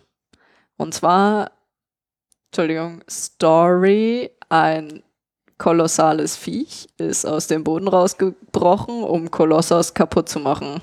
Es sah ein bisschen aus wie ein Wurzelbär. Hä? In einer sehr ungesunden Haltung. Wurzelbär? Es hat, es hat dich irgendwie an einen Bären mit einem komischen Wurzelkopf erinnert. Es hat dich an einen End erinnert, hoffe ich. Nein, nein, End haben einen aufrechten Gang. Wenn das sein typischer Gang ist, dann hat dieser End verdammte Rückenprobleme. Äh, ja, genau. Es sah aus wie ein End mit verdammten Rücken, Rückenproblemen, der auf dem Boden sitzt und versucht, die Schiene aufzufressen und, und, auszuhebeln. Und das ist ein Punkt, der ist denen wirklich gut gelungen. Mhm. Man fährt im letzten Stück, also erstmal ist Colossus ein Out- und Backlayout. Man fährt den Liftel hoch, oben ein bisschen um die Kurve, fährt ein paar Airtime Hills, bis man ganz am Ende ist, dreht da um, fährt ein paar Airtime Hills zurück, fährt eine Helix und dann parallel zur Station weiter, wieder über kleinere Hügel drüber und am Ende von einem dieser Hügel taucht vor einem dann wirklich dieser Koloss auf. Und das erste, was man sieht, ist, dass der in der Hand ein Stück Schiene hält und das seitlich wegdrückt. Und dass dieses Stück im Nichts endet. Dass dieses Stück im Nichts endet. Und erst im nächsten Moment fährt man unter diesem Stück durch und durch das Maul des, des Giganten. Und hat vorher noch einen trotzdem mega coolen Feuereffekt und Ding. leuchtende Augen und Schreie und Qualm aus dem Maul und es sieht mega gut aus. Ja.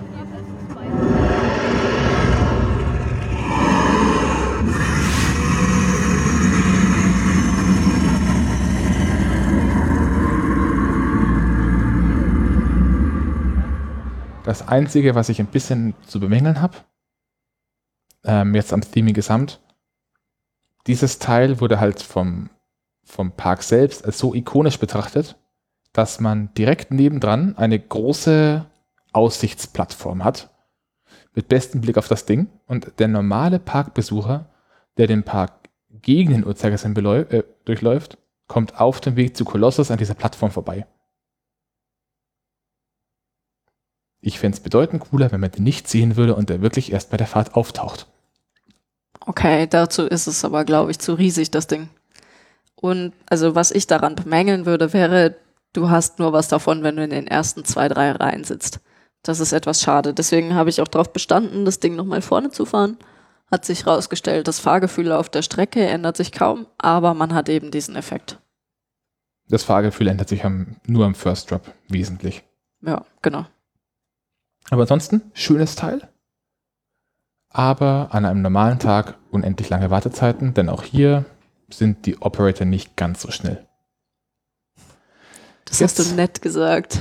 Jetzt kommen wir, äh, was in dem Fall aber auch mit daran liegt, dass manche Menschen offenbar nicht in der Lage sind, Anweisungen zu folgen, die vorher groß auf einer Leinwand gezeigt werden, dass man sich bitte hinsetzen soll, dann einen stinknormalen Gurt anlegen soll und danach den Bügel schließen.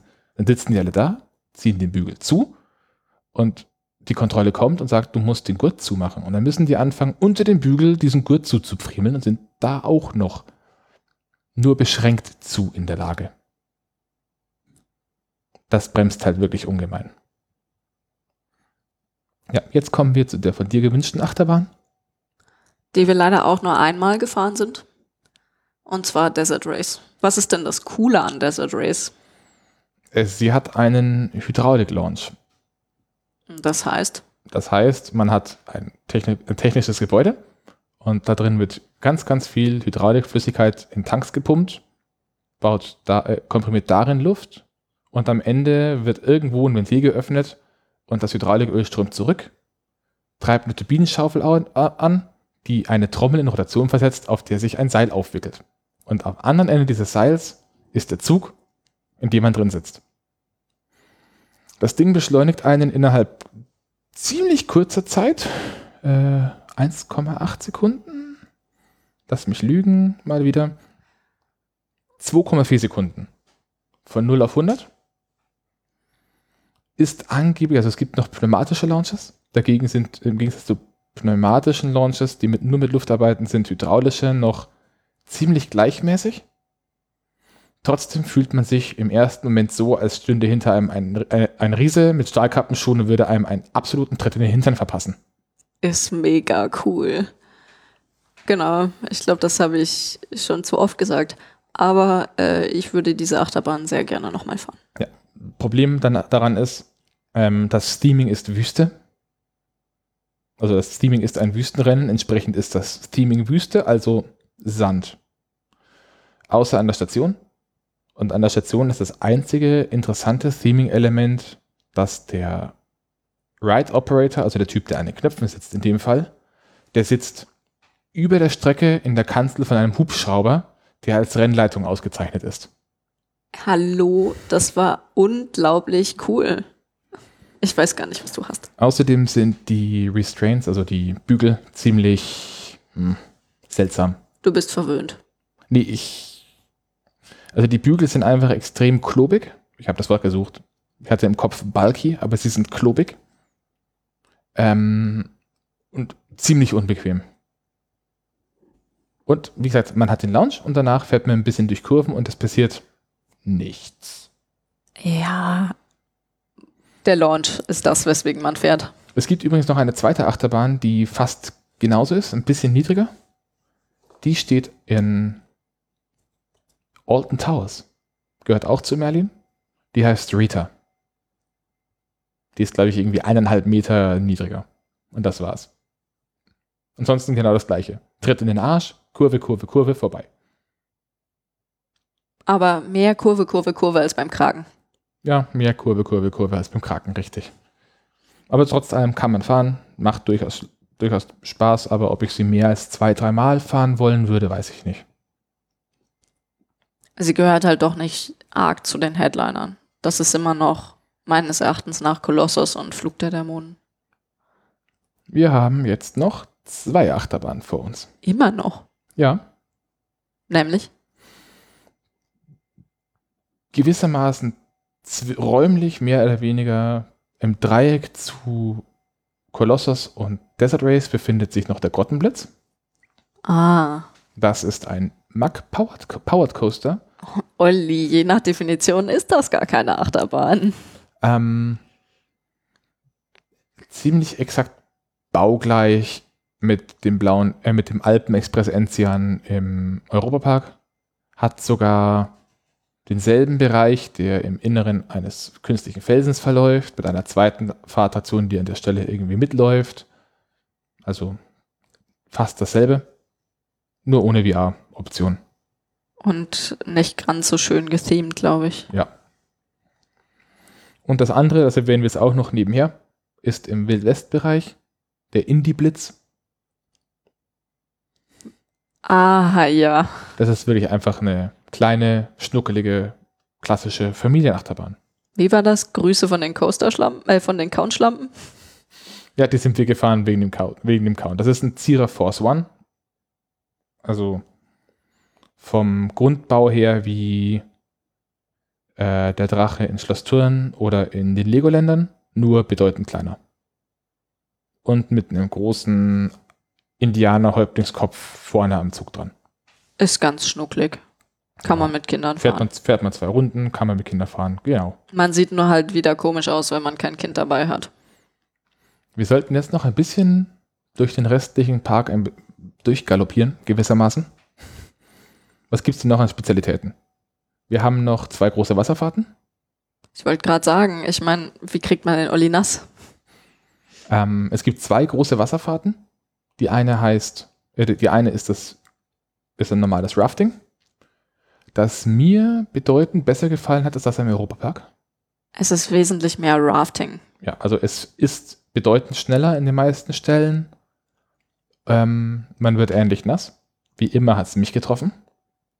Aber man wird auf ehrliche Art und Weise nass. Also man hat nicht von oben Installationen, die einen absichtlich nass pinkeln, sondern halt Wellen. Und das Ganze ist ein bisschen so auf Alpen gethemed, also man fährt durch so ein Alpental. Dann am Anfang hat man so eine Wiese, wo Kunst, künstliche Schafe draufstehen und so. Ist ganz süß. Ja, also es ist wirklich süß gemacht.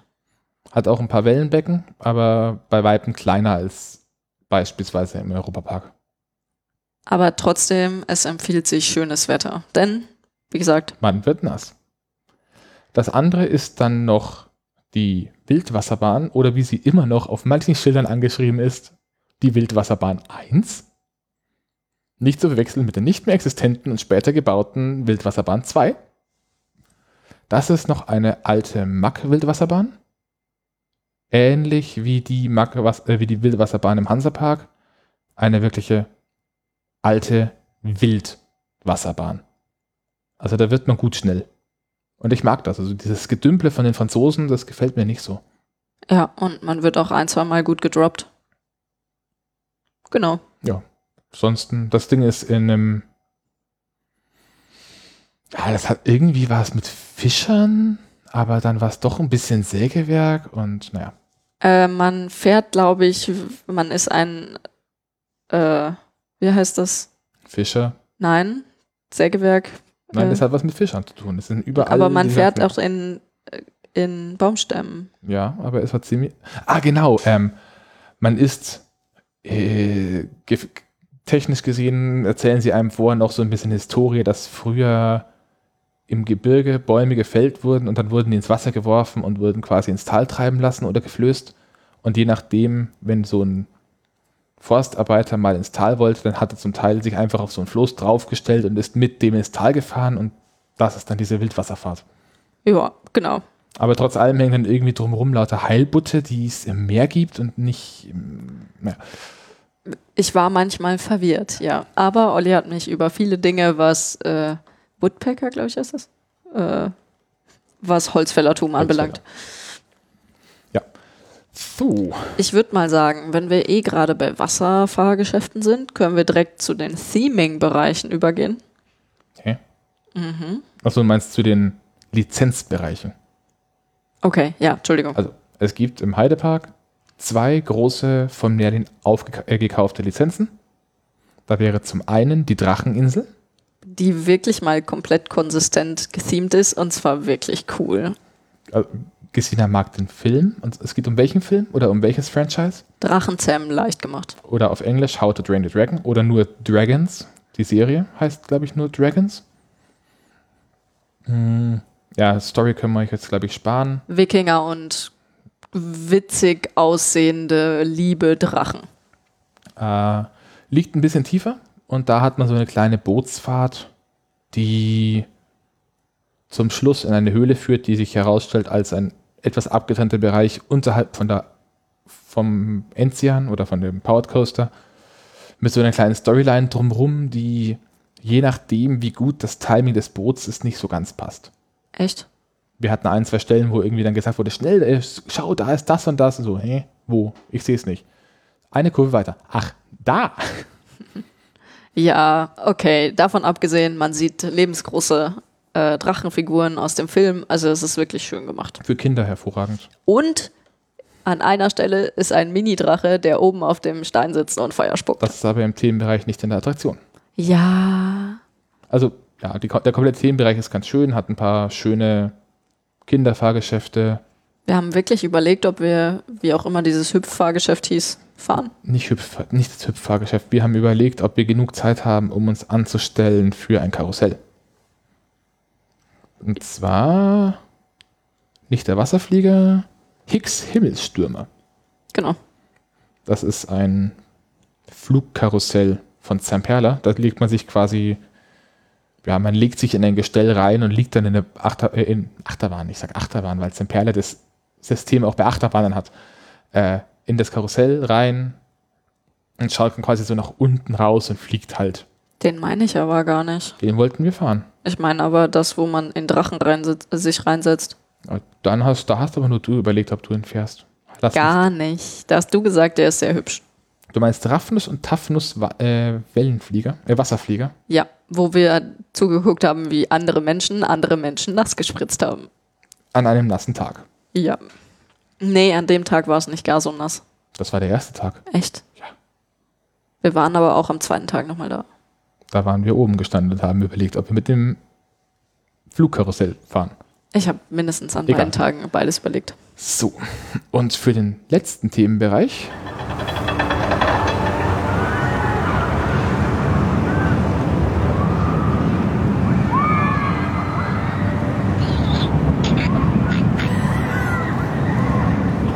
das, was ihr gerade eben gehört habt, das ist Schorsch. Und der Schorsch gehört zum zweiten Franchise, das in dem Park vertreten ist. Der gehört zu Peppa Pig Land. Für Leute, die Peppa Pig nicht kennen, Das ist eine Zeichentrickserie von einem kleinen Schwein, das zusammen mit seinem Bruder, den Großvater und den Eltern in einer sehr, sehr zweidimensionalen, putzig gezeichneten Welt lebt und Dinge lernt, wie das Äpfel an Bäumen wachsen. Ähm, levelmäßig definitiv höher als die Teletubbies. ja. Ähm, da gab, jetzt erzähle ich von mir aus mal eine Anekdote. Uh. Ähm, wir haben dieses Land gefeiert. Vor allem aus einem Grund. Tobi und Susi sind nicht nur Freunde, sie sind auch Kollegen von mir. Und sie sind zwei der drei Kollegen, die mit mir letztes, äh, dieses Jahr im Frühjahr auf der Java Land waren. Und als wir von da zurückgefahren sind, saßen wir im Zug und neben uns im Abteil eine junge Mutter mit ihrem drei oder vier Jahre alten Kind, das auf dem Handy auf laut Peppa Pig geschaut hat. Da kommt dieses Grunzen ziemlich oft vor. Problem ist aber, das ging über zweieinhalb Stunden. Und in der letzten Stunde war das WLAN-Konto von den beiden für diesen Zug aufgebraucht, weswegen das Video immer 30 Sekunden lief. Dann hat man wieder zwei gehört. Und dann hat das Ding wieder eine Minute gebuffert. Und in dem Moment, in dem das Video angehalten hat, hat dieses Kind angefangen, wie am Spieß zu schreien. Das heißt, wir hatten immer im Wechsel eine Minute Kinderschreien versus 30 Sekunden. Ihr könnt euch nicht vorstellen, wie wir einfach an dem Folgetag noch abgegangen sind, weil jedes Mal, nachdem wir in diesem Pepper Pig Land waren, wenn einer irgendwas Witziges gesagt hat, hat irgendwer angefangen zu grunzen. Tja. Ich wollte für euch auch ein paar Atmosphäreaufnahmen vom Park selber machen. Zwei davon sind gelungen. Äh, bei einer wurde ich dann geschorschbombt.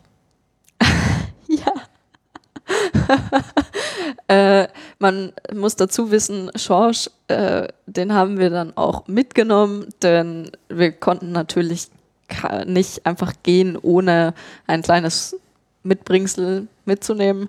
Das heißt, ab in den Peppa Pig Shop und ein Kuscheltier finden, das grunzt. Tja, das hat dann auch ab und zu mal Olli Aber angegrunzt. Was wir da gefahren sind, ist Opa Pigs Zugfahrt. Das ist eine witzige, süße, kleine schienengeführte Eisenbahnfahrt, also mit so einer Mittelschiene von Metallbau Emmeln, um dem Bildungsauftrag weiter nachzukommen. Mhm. Äh, man fährt durch so eine kleine Graslandschaft, wo immer mal wieder Figuren stehen. Also man wird begrüßt von einer Pepper auf einem Grashügel, dann fährt man durch einen kleinen Stall und um einen Hügel mit Hühnern rum. Die fangen dann das Gackern an, also so ein paar Toneffekte noch dazu. Alles ziemlich low-level und plakativ, aber ziemlich schön. Was erstaunlich ist, weil da ist nicht viel. Das ist Kunstrasen und ein paar Figürchen. Und trotzdem auch nochmal herzlichen Dank an die Kinder, mit denen wir im Wagen sitzen dürfen. Mit dem Kind? Dem Kind, eins. Das war eins. Ja, genau. Also äh, diejenigen, die mit dabei waren, fanden es echt gut. Also sie haben es geschafft, diese 2D-knuffige Welt auch in 3D irgendwie knuffig zu kriegen. Aber es war B-Ware. Eigentlich wollten wir ganz unbedingt gegenüber reiten. Mhm, das stimmt. Denn es gibt auch noch äh, Schorsch. Ich glaube, das, ist von, das, ist, das Ding ist dann von Schorsch. Ich muss es kurz suchen. Bla bla bla. Nein. Verdammt, ich habe mich verklickt. Man reitet auf Dinos. Da kann bis zu ein Erwachsener und ein Kind drauf. Man reitet auf kleinen Dinos, also eine kurze Strecke, äh, Rundstrecke entlang. Das heißt effektiv Wägen, die halt wie Dinos aussehen. Und dabei wackeln. Und so dabei wackeln. Wie, wie klassische Pferdereiten, Pferdereitbahnen auch. Es heißt Schorsch Dino, äh, Schorschs Dino-Abenteuer wie auch immer sie auf die Idee gekommen sind, Dinos mit einzubringen in diese Welt. Da gibt es bestimmt eine Serie, wo sie einen Dino erfinden und einen Dino auf, aus, aufziehen oder sowas. Was ich mich eher frage ist, wie kommt jemand, der eine amerikanische Sendung fürs deutsche Kinderfernsehen synchronisiert, auf die Idee, den kleinen Bruder des, der Protagonistin namens Pepper Schorsch zu nennen? Warum nicht? weil das ein tief bayerischer Name ist, der im Rest von Deutschland quasi unbekannt ist. Aber er ist lustig. Pepper ist auch. Okay, da sollten wir uns wann anders drüber streiten. Eine Frage ist ungeklärt, nachdem sie in diesem Peppa Pig Land, in dem die Hauptfiguren Schweine und ihre Freunde Hunde und Katzen und Schafe sind, Hühner halten. Ist die Frage, ob sie die auch essen. Richtig. Wir haben, und die nächste Frage wäre gewesen, im Peppa Pig Land gibt es auch Verpflegung. Kriegt man da auch irgendwas mit Schweinefleisch? Tja, ungeklärte Fragen. Ich gehe jetzt gerade noch mal die Liste durch, ob wir noch was vergessen haben, was wir gefahren sind. Ich glaube, ein, zwei Sachen fehlen noch. Das sind wir nicht gefahren. Das sind wir auch, das sind wir auch alles, haben wir schon. Genau, wir haben einen Dark Ride vergessen. Welchen? Ghostbusters 5D. Der war nicht im Legoland? Nein, Ghostbusters war im Heidepark. Oh. Tja. Ja, er war ja so schön geseamt. Man hat ein, man sitzt zu maximal acht, zwei Reihen auf vier Personen in einem Wagen, der nach dem Ecto One, also dem Ghostbusters Fahrzeug gethemed ist. Jeder hat eine Kanone. Ähm, und ansonsten ist es erstmal ein mehr oder weniger klassisches Shooting Dark Ride. Also man fährt durch eine Halle durch und ab und zu hat man Stationen, wo der Wagen anhält, sich dreht und man schaut auf eine Leinwand. In dem Fall mit 3D-Effekt. Dann zielt man, schießt, man muss die Strahlen gegen Geister richten, die ausgebrochen sind. Ähm, Bonuspunkte, wenn man die Strahlen kreuzt. Wer den Fehler findet, darf ihn behalten. Ähm, das Ganze dann aber noch so, dass neben dem 3D und diversen klassischen Effekten wie Stroboskopen oder ähnlichen sich die Basis selbst auch noch bewegt hat. Also der Wagen, auf dem man saß, war selbst nochmal ein eingeschränkter Bewegungssimulator und hat selbst noch ein bisschen gewackelt und geruckelt.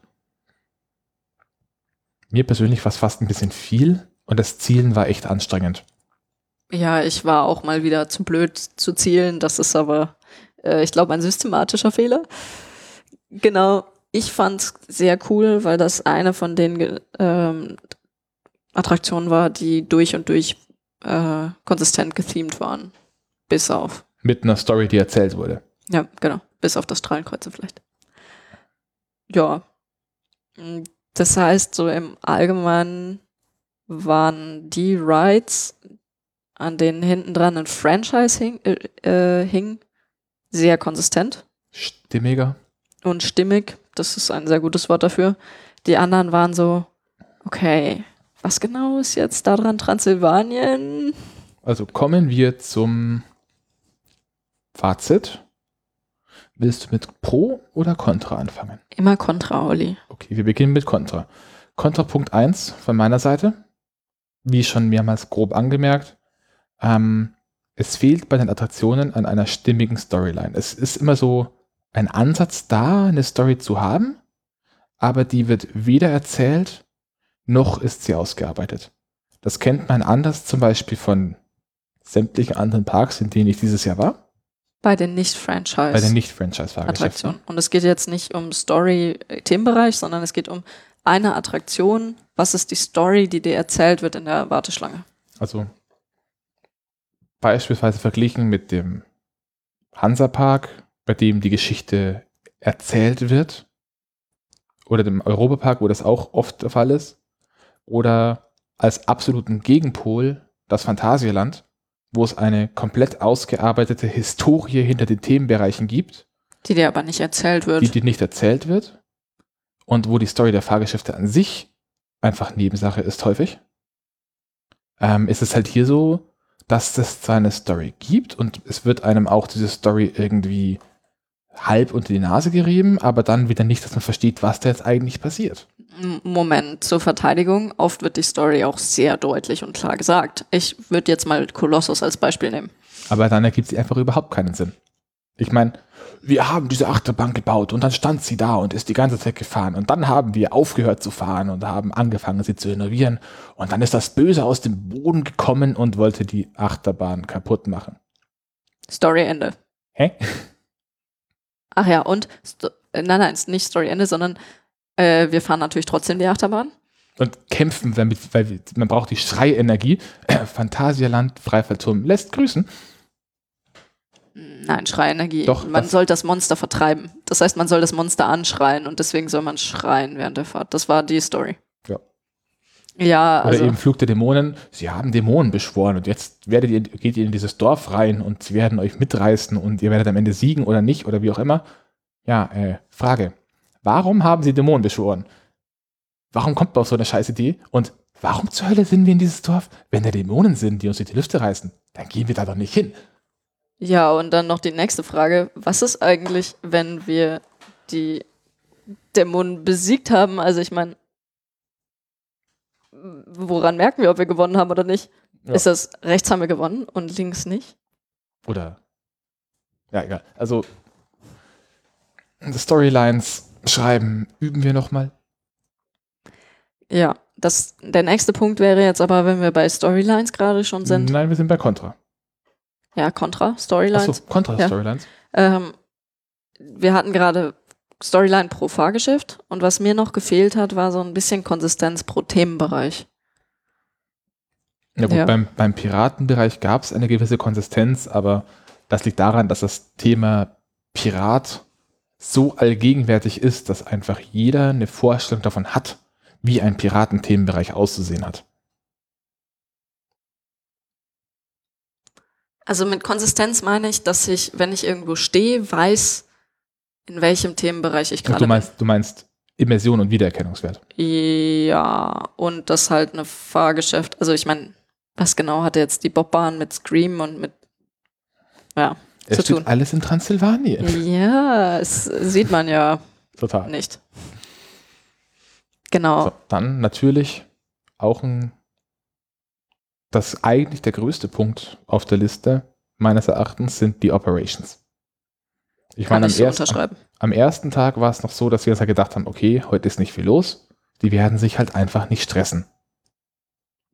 Ähm, aber wenn man eine Bahn hat wie Kolossos, bei der man erstmal mit einem Lifthill 50 Meter hochfährt und dann eine Strecke von, ich weiß gar nicht wie viel, ich glaube Größe ein Kilometer. Größ- im Bereich von einem Kilometer, glaube ich, ja, ähm, fährt und man kommt zurück und der andere Zug ist immer noch da und der Typ kontrolliert gerade die Mitte des Wagens. Dann funktioniert was nicht ganz. Und das hat sich halt durchgezogen. Also es gab, war, es gab Stellen, also Bahnen, bei denen waren die Operations einfach nur gechillt. Und bei anderen hatte man das Gefühl, dass sie absichtlich langsam sind. Und zwar wirklich absichtlich. Naja, Also ich, iLimit haben wir es ja schon ich, besprochen. also ich möchte das jetzt noch ein bisschen relativieren. Ich, wir haben beide nichts dagegen, wenn, wenn Operator da sind, die einfach sagen, sie haben keine Lust auf Stress. Aber es gibt einen Unterschied zwischen flott arbeiten und flott arbeiten und sich dabei stressen. Zum Beispiel wieder, um zum Beispiel äh, zu meinem eigentlich fast immer Positivbeispiel zurückzukommen, im Hansapark, da gibt es halt einfach Achterbahnen, da steht man lange an, weil sie lange brauchen. Und gerade beim, Flu äh, beim Fluch von Novgorod, die brauchen ihre Zeit, aber man hat nicht das Gefühl, dass sie dabei trödeln. Die machen ihr Ding, die Handgriffe, die sie machen, sitzen. Ähm, sie machen so schnell, wie sie können, ohne dass sie sich auf Dauer kaputt machen und sie haben ihren Spaß dabei. Ja, oder anders gesagt, es gibt einen Unterschied zwischen sich hetzen die, und die Fahrgäste auch hetzen, ähm, halt normal arbeiten, gechillt arbeiten und absichtlich trödeln. Also wenn bei jeder zweiten Achterbahn die Leute, die dein Gut kontrollieren sollen, zweimal vorbeikommen, dann denkst du dir auch, Moment, war das jetzt nötig? Vor allem einmal, um den einen Teil zu kontrollieren, einmal, um den anderen Teil zu kontrollieren. Ihr habt doch zwei Hände. Das hatten wir also Positivbeispiel gerade bei Colossus. Ähm, da hatten wir am ersten Tag auch einmal einen Operator, der ist da wirklich durch. Der hat das in einem Aufwasch gemacht. Der hat sich nicht gehetzt, aber der ist durch. Der hat mit der einen Hand seitlich außerhalb vom Wagen am Gurt gezogen und mit der anderen Hand hat er den Bügel kontrolliert. Und dann ging er durch. Griff 1, Griff 2, Griff 1, Griff 2, Griff 1, Griff 2 und innerhalb von 20 Sekunden war der am Zug vorbei. Jo. Und ich habe auch nichts dagegen, wenn sich die Leute mal unterhalten, weil ganz ehrlich, man steht in einem Zweifelsfall eine halbe Stunde. Man ist entspannt, wenn man angestanden ist, dann kann man auch noch mal ein bisschen weiter warten. Aber warum unterhalten sich die Operational-Leute, während sie eigentlich gerade einen Zug abfertigen also der, Also der, der, der Zug ist da, alle sitzen drin, alle warten und vorne stehen zwei Leute, die sich über die Schiene hinweg unterhalten. Und nichts tun. Und nichts tun. Genau. Also man hat sich halt teilweise wirklich ignoriert gefühlt und das ist, war seltsam. Aber Wobei man da jetzt wiederum sagen muss, ähm, das gilt aber auch wieder nur für die großen Achterbahnen. Für die großen, wohlgemerkt. Also Beispiel, sowohl bei Scream als auch bei der Bobbahn ging das ziemlich schnell. Da hatte man auch extrem nette Operator. Und bei den kleinen äh, Fahr Fahrgeschäften, wo man irgendwie ein oder zwei Leute hat, die das Ding betreiben. Big Loop war super. Wie Big Loop, wie äh, bei Big Loop haben sie einfach mal die Tür ausgebaut und danach haben sie so, hey, Moment, wie kommen wir jetzt wieder rein? Genau, es war mega witzig. Also genau, es war immer noch persönlich und aber, einfach total ungestresst. Also, aber gerade also Negativbeispiele Limit, Colossus und Desert Race. Und Kraken? Kraken ging, da wären nicht mehr Kapazität gegangen, weil einfach die haben einen Zug rausgeschickt und der zweite Zug kam gerade an, das hat gepasst. Nein, weil du den Zug garantiert auch auf den Lifthill schicken darfst, bevor der zweite kommt. Aber es macht keinen Sinn, wenn sie ihn auf den Lifthill schicken, wenn kein weiterer Zug da ist. Also die haben da, bei, bei Kraken hatten sie die Geschwindigkeit, die sie brauchen, dass das Ding zirkuliert. Du hast nicht in der Schlussbremse gewartet. Mm, doch, ich glaube schon. Nicht lang. Ja, nicht lang, aber warum? Naja, es ist aber normal. Also, dass du kurz in der Schlussbremse stehst, ist vertretbar. Na gut, akzeptiert. Ja. Noch ein Negativpunkt. Ich meine, gut, das teure und zum Teil halt mäßig gute Essen. Du stellst dich an, als ob Burger irgendwo besser wären. Hm. Zitze, Du bist so verwöhnt. Ansonsten, einen Punkt habe ich noch. Der hat uns jetzt nicht getroffen, aber es ist ein Problem von Merlin Parks, die Preispolitik. Der reguläre Eintritt in die meisten, in die beiden großen deutschen Merlin Parks, sprich Legoland und Heidepark, liegt bei 40 bis 50 Euro pro Erwachsenen. Was zu viel ist, wobei das bei denen Kalkül ist. Denn wer in einen Merlin Park geht keine Vergünstigung hat, also keinen Coupon oder sonst irgendwas dabei hat, der hat einfach davor nicht hingeschaut. Es gibt immer irgendwo irgendwas, wo man 50% bekommt, ein Ticket gratis, äh, Eintritt zum vergünstigten Preis. Es gibt immer was. Die kalkulieren mit einem niedrigeren Preis und erhöhen ihn nur, damit sie über die Coupons mehr Menschen in den Park bekommen. Und das ist eine Frechheit. Es macht zumindest nicht sehr viel Sinn. Also klar, ich finde es okay, wenn auf Müsli-Packungen Werbung für einen Freizeitpark oder mehrere Freizeitparks ist. Aber wenn man nur mit den äh, Gutscheinen von Müsli-Packungen zu einem sinnvollen Preis da reinkommt, ist das irgendwie traurig. Auch wenn ich das Müsli sehr gerne mag. Da musst du wieder vorsichtig sein. Also deutsche Parks sind unschlagbar günstig. Punkt. Es ist für, Deu es ist für uns gefühlt viel, aber wenn man in andere Länder schaut, ist es wirklich günstig. Naja, dann kann man ja den Preispolitik. Aber die Preispolitik ist halt einfach, sie rechnen damit, dass sie 35 Euro pro Ticket bekommen müssen und setzen es höher an, um mit Coupons mehr Menschen zu, zu ziehen und kommen dann aber mit den Massen an Menschen, die sie in den Park locken, operationmäßig nicht klar. Und das ist ein Problem. Sie kommen auch mit den Massen an Menschen, die kommen bei Schlechtwetter und keine Ahnung, also nicht klar. Dementsprechend glaube ich, wäre das völlig egal. Aber preispolitikmäßig muss ich sagen, ähm, wie gesagt, der Park ist trotzdem unschlagbar günstig. Selbst wenn du einen Normalpreis nimmst, weil einfach, wenn du, ich glaube, eine Familienkarte nimmst für ein Jahr. Familienkarten und Jahreskarten bei Merlin sind nochmal eine ganz andere Geschichte. Aber die sind wirklich, die sind wirklich günstig. günstig. Also, also die Parks sind dafür gedacht, dass man sie als Ausflugsziel verwendet, in das man auch mal mehrmals im Jahr geht. Also auch ein Tipp an Zuhörer, die das vielleicht mal irgendwann tun. Bei allen Merlin-Parks ist es so, dass man das Tagesticket kaufen kann und dann den Preis des Tagestickets auf ein Jahresticket anrechnen kann.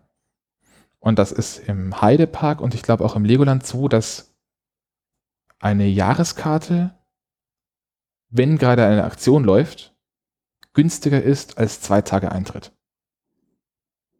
Das heißt, wenn man plant, zwei Tage in einen dieser Parks zu gehen, vorher schauen, gibt es eine Aktion, Tageskarte kaufen, gegen die Jahreskarte eintauschen und die Jahreskarte dann im Park kaufen und für den zweiten Tag mit benutzen.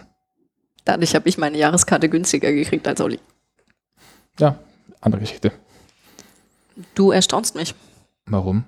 Weil du deinen Dorn im Auge immer noch nicht genannt hast. Ja, ich habe noch einen Dorn im Auge. Den habe ich auch mal auch schon mal vertwittert, wie ich im Legoland war.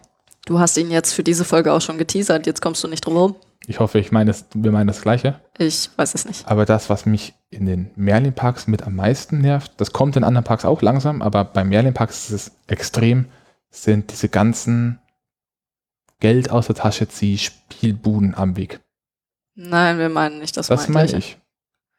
Die Spielbuden sind lustig, auch wenn mir die Leute, die da rumstehen und darauf warten müssen, also, Kinder abzuzocken, echt leid Das tun. muss man sich in diesem Park oder gerade in diesem Park so vorstellen, dass es wirklich an vier Stellen, glaube ich, äh, Wegbereiche gibt, wo am Rand über eine Länge von zum Teil 50 oder 60 Meter äh, diverse klassische Spielbuden sind, also Pfeile werfen, äh, dieses klassische Basketball, Skiball, was auch immer, halt diese ganzen Kirmes-Dinger, wo man riesige Plüschtiere bekommt und aber ein Schweinegeld zahlt. Und dann dieses riesige Plüschtier, das wirklich so Sitzballgröße hat, den ganzen Tag mit sich rumschleppen muss. Das ist, es war so witzig, wenn dann die Leute die ganze Zeit mit den Flauscheviechern äh, durch die Gegend gelaufen sind. Wir haben einmal eine Fahrt von der kleinen Monorail gesehen. Da sitzt man in, also die Züge bestehen aus vier Wägen, in die jeweils zwei Personen hintereinander passen, die sich aber direkt kuschelig hintereinander sitzen müssen und einmal laufen wir und über uns fährt so ein Zug und in einer von diesen Gondeln ist einfach nur eins von diesen Plüschtieren drin. Genau. ja, also es hat, solange man nicht selber sich davon locken lässt, durchaus Vorzüge, dass überall diese lustigen Buden stehen. Ja, aber ich finde es irgendwie, ich zahle so viel Eintritt und muss dann noch für diese Plüschtiere so viel Geld auf den Tisch legen und na. Du, ich bin echt froh, dass wir keine Eltern sind. Und dann kommt noch dazu, wir haben dann auch gesehen, wie diese Viecher ausschauen, wenn es regnet. Die hängen nämlich zum Teil nicht, nicht unterm Dach, bekommen regelmäßig in der Saison wirklich Regen ab, trocknen danach wieder. Schimmel sagt Hallo. Naja, so, das wäre jetzt nicht so tragisch, aber naja. Und das, was da schwarz war, war Zeug, was vom Dach runtergelaufen ist. Deswegen möchte ich die Dinger, glaube ich, trotzdem nicht bei mir im Bett liegen haben. Ja. Anderes Thema. Du wolltest, du hast mir unterstellt, dass ich einen Dorn im Auge habe, den ich offensichtlich vergessen habe. Ja, Fastpass. Ah, genau, Fastpässe. Hm, ja, bei Merlin ein leidiges Thema. Ähm, vielleicht erstmal das System erklären. Mir ist im Nachhinein auch aufgefallen, dass ich in der Disneyland-Folge nicht mehr drüber geredet habe, so sehr wie ich wollte. Da habe ich das auch geteasert und nicht getan. Aber das Merlin-System. An Tagen, an denen viel los ist, und das muss man ihnen zugute halten, nur an diesen Tagen. Das heißt, an unserem ersten Tag gab es keine Fastpässe. Kann man sich in drei Staffelungen einen Fastpass kaufen. Bronze, Silber, Gold. Der Fastpass heißt in diesem Fall nicht Fastpass, sondern Fastpass Butler oder Fast Butler, ich weiß es nicht Irgendwas genau. mit Butler. Es ist ein kleines Gerät, für das man 50 Euro Pfand bezahlt. Dann zahlt man den Fastpass pro Person, beginnend bei 25 Euro für den Bronze-Fastpass. Und das ist wie, eine, wie ein virtuelles in die Schlange stellen. Es steht immer vorne am Eingang dran, aktuelle Wartezeit 40 Minuten. Und mit diesem Fastpass geht man hin, scannt den ein und dann stellt sich dieser Fastpass in Anführungszeichen für einen virtuell an. Heißt, beim Bronze steht dann da eine Uhrzeit in 40 Minuten. Und wenn diese 40 Minuten vergangen sind, dann kommt man durch eine extra Warteschlange zur Attraktion. Da wird das Ding gescannt und man darf rein. Ja, man hat den Bronze, der steht für einen an, an maximal einer Attraktion. Man hat den Silber, der nimmt die Hälfte der Zeit. Und der Gold zieht bis zu 90 Prozent der Zeit ab. Was heißt, in der Regel stellt man sich mit dem Ding einfach nur an der Fastpass-Queue an. Vorteil an der ganzen Sache ist, gerade wenn viel los ist, man kann die Zeit anderweitig nutzen. Wenn man sowas wie Colossus an dem vollen Tag fahren will, hat man durchaus mal 90 Minuten Wartezeit. In der Zeit kann man Mittagessen gehen. Problem an der Geschichte ist nur, zum einen werden häufig zu viele dieser Fastpässe ausgegeben, was dazu führt, dass oftmals Züge zu der Hälfte oder weniger als der Hälfte mit normalen, in Anführungszeichen, Besuchern befüllt werden. Ähm, und das andere Problem, was kein Problem ist, wenn man es weiß, dass durch dieses Fastpass-System auch die angezeigten Wartezeiten beeinflusst werden.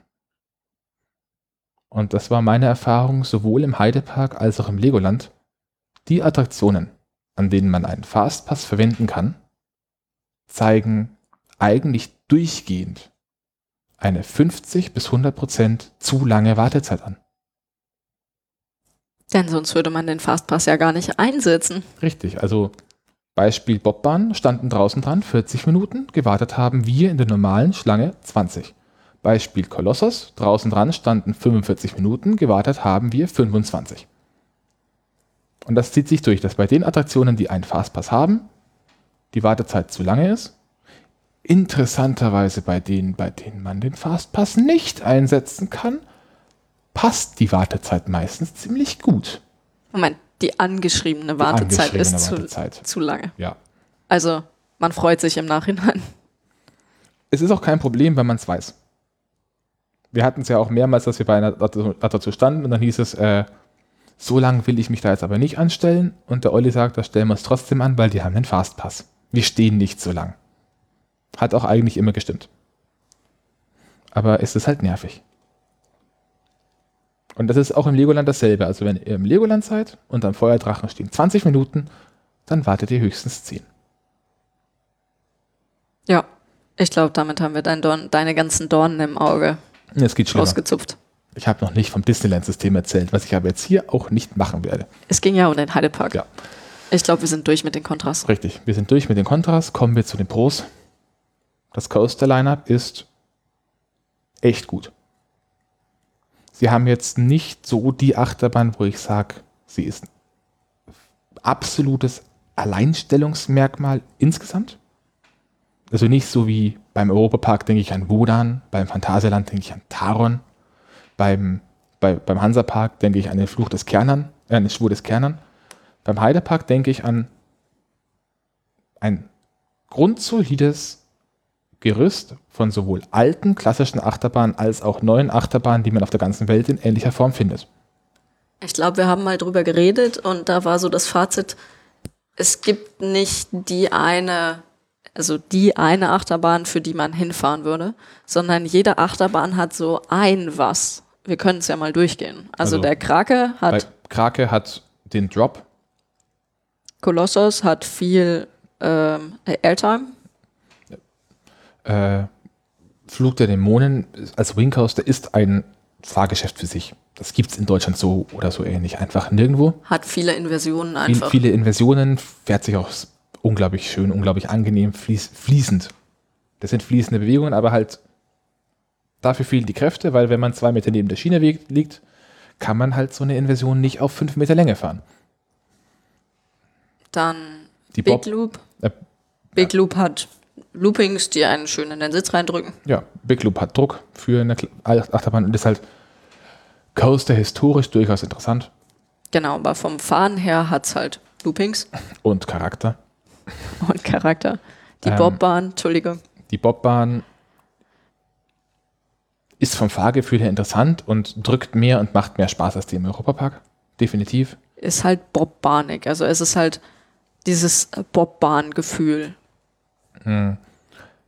Limit an sich ist keine massiv schlechte Bahn, hat viele Inversionen, ist spannend, aber wenn man viel gefahren ist, kennt man es halt besser.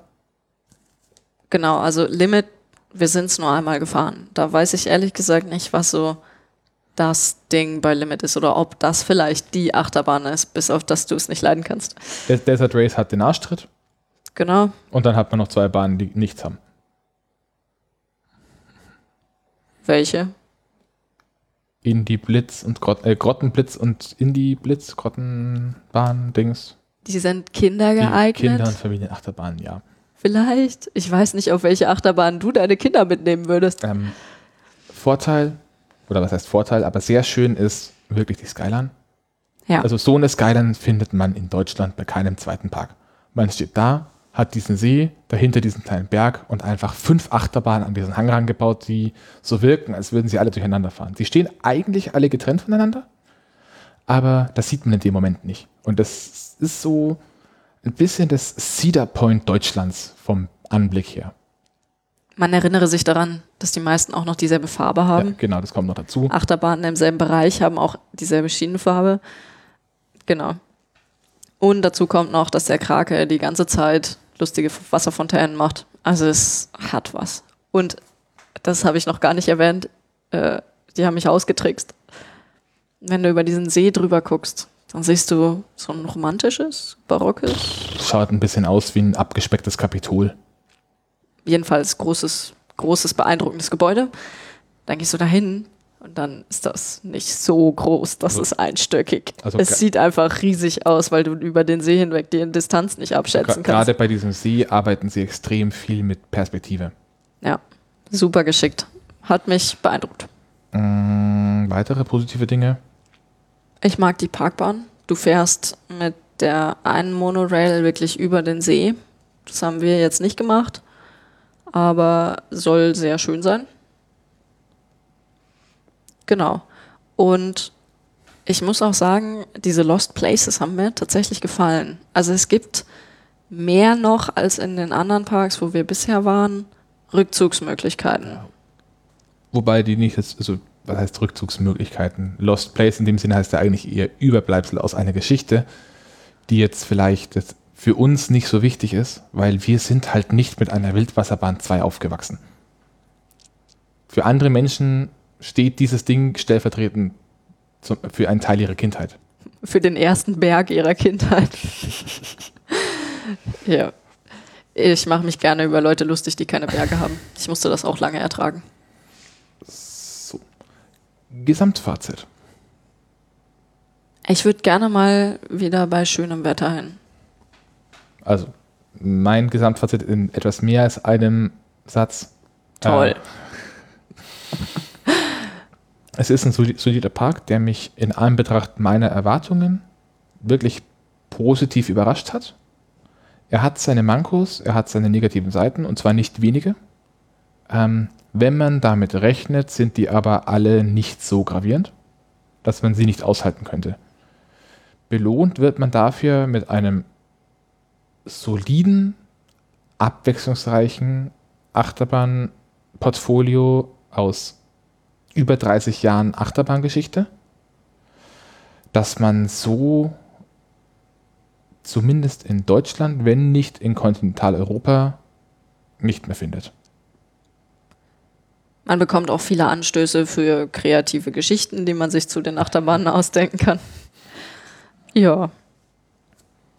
Und auch wenn der, der Park zielt, glaube ich, primär auf Jugendliche ab, man findet aber auch für kleine Kinder und Erwachsene genug. Und auch, ich glaube, selbst wenn man eine Oma dabei hat, da gibt es auch genug ruhige, einfache Fahrten, wo man die mal parken kann und danach soll sie sich einen Kaffee holen. Ja, man kann generell da gut Leute parken. Und Außerdem für, die, für Kinder gibt es auch spezielles Kinderbespaßungsprogramm. Also man findet tatsächlich für jede Altersklasse genug, um einen, Park rum, um einen Tag rumzubringen. Man kann sich auch gut verlaufen. Fand ich jetzt nicht. Bla bla bla. Du hast dich noch nie in deinem Leben verlaufen wahrscheinlich. Doch. Ja. Dieser Park. Aber um die schlechten Seiten nochmal zusammenzufassen oder nochmal zu relativieren, irgendwie war es immer so, wenn wir was gefunden haben, das vernachlässigt ausgesehen hat, dann hat man sich gewünscht, dass der Park sich drum kümmert und sich es nicht weggewünscht.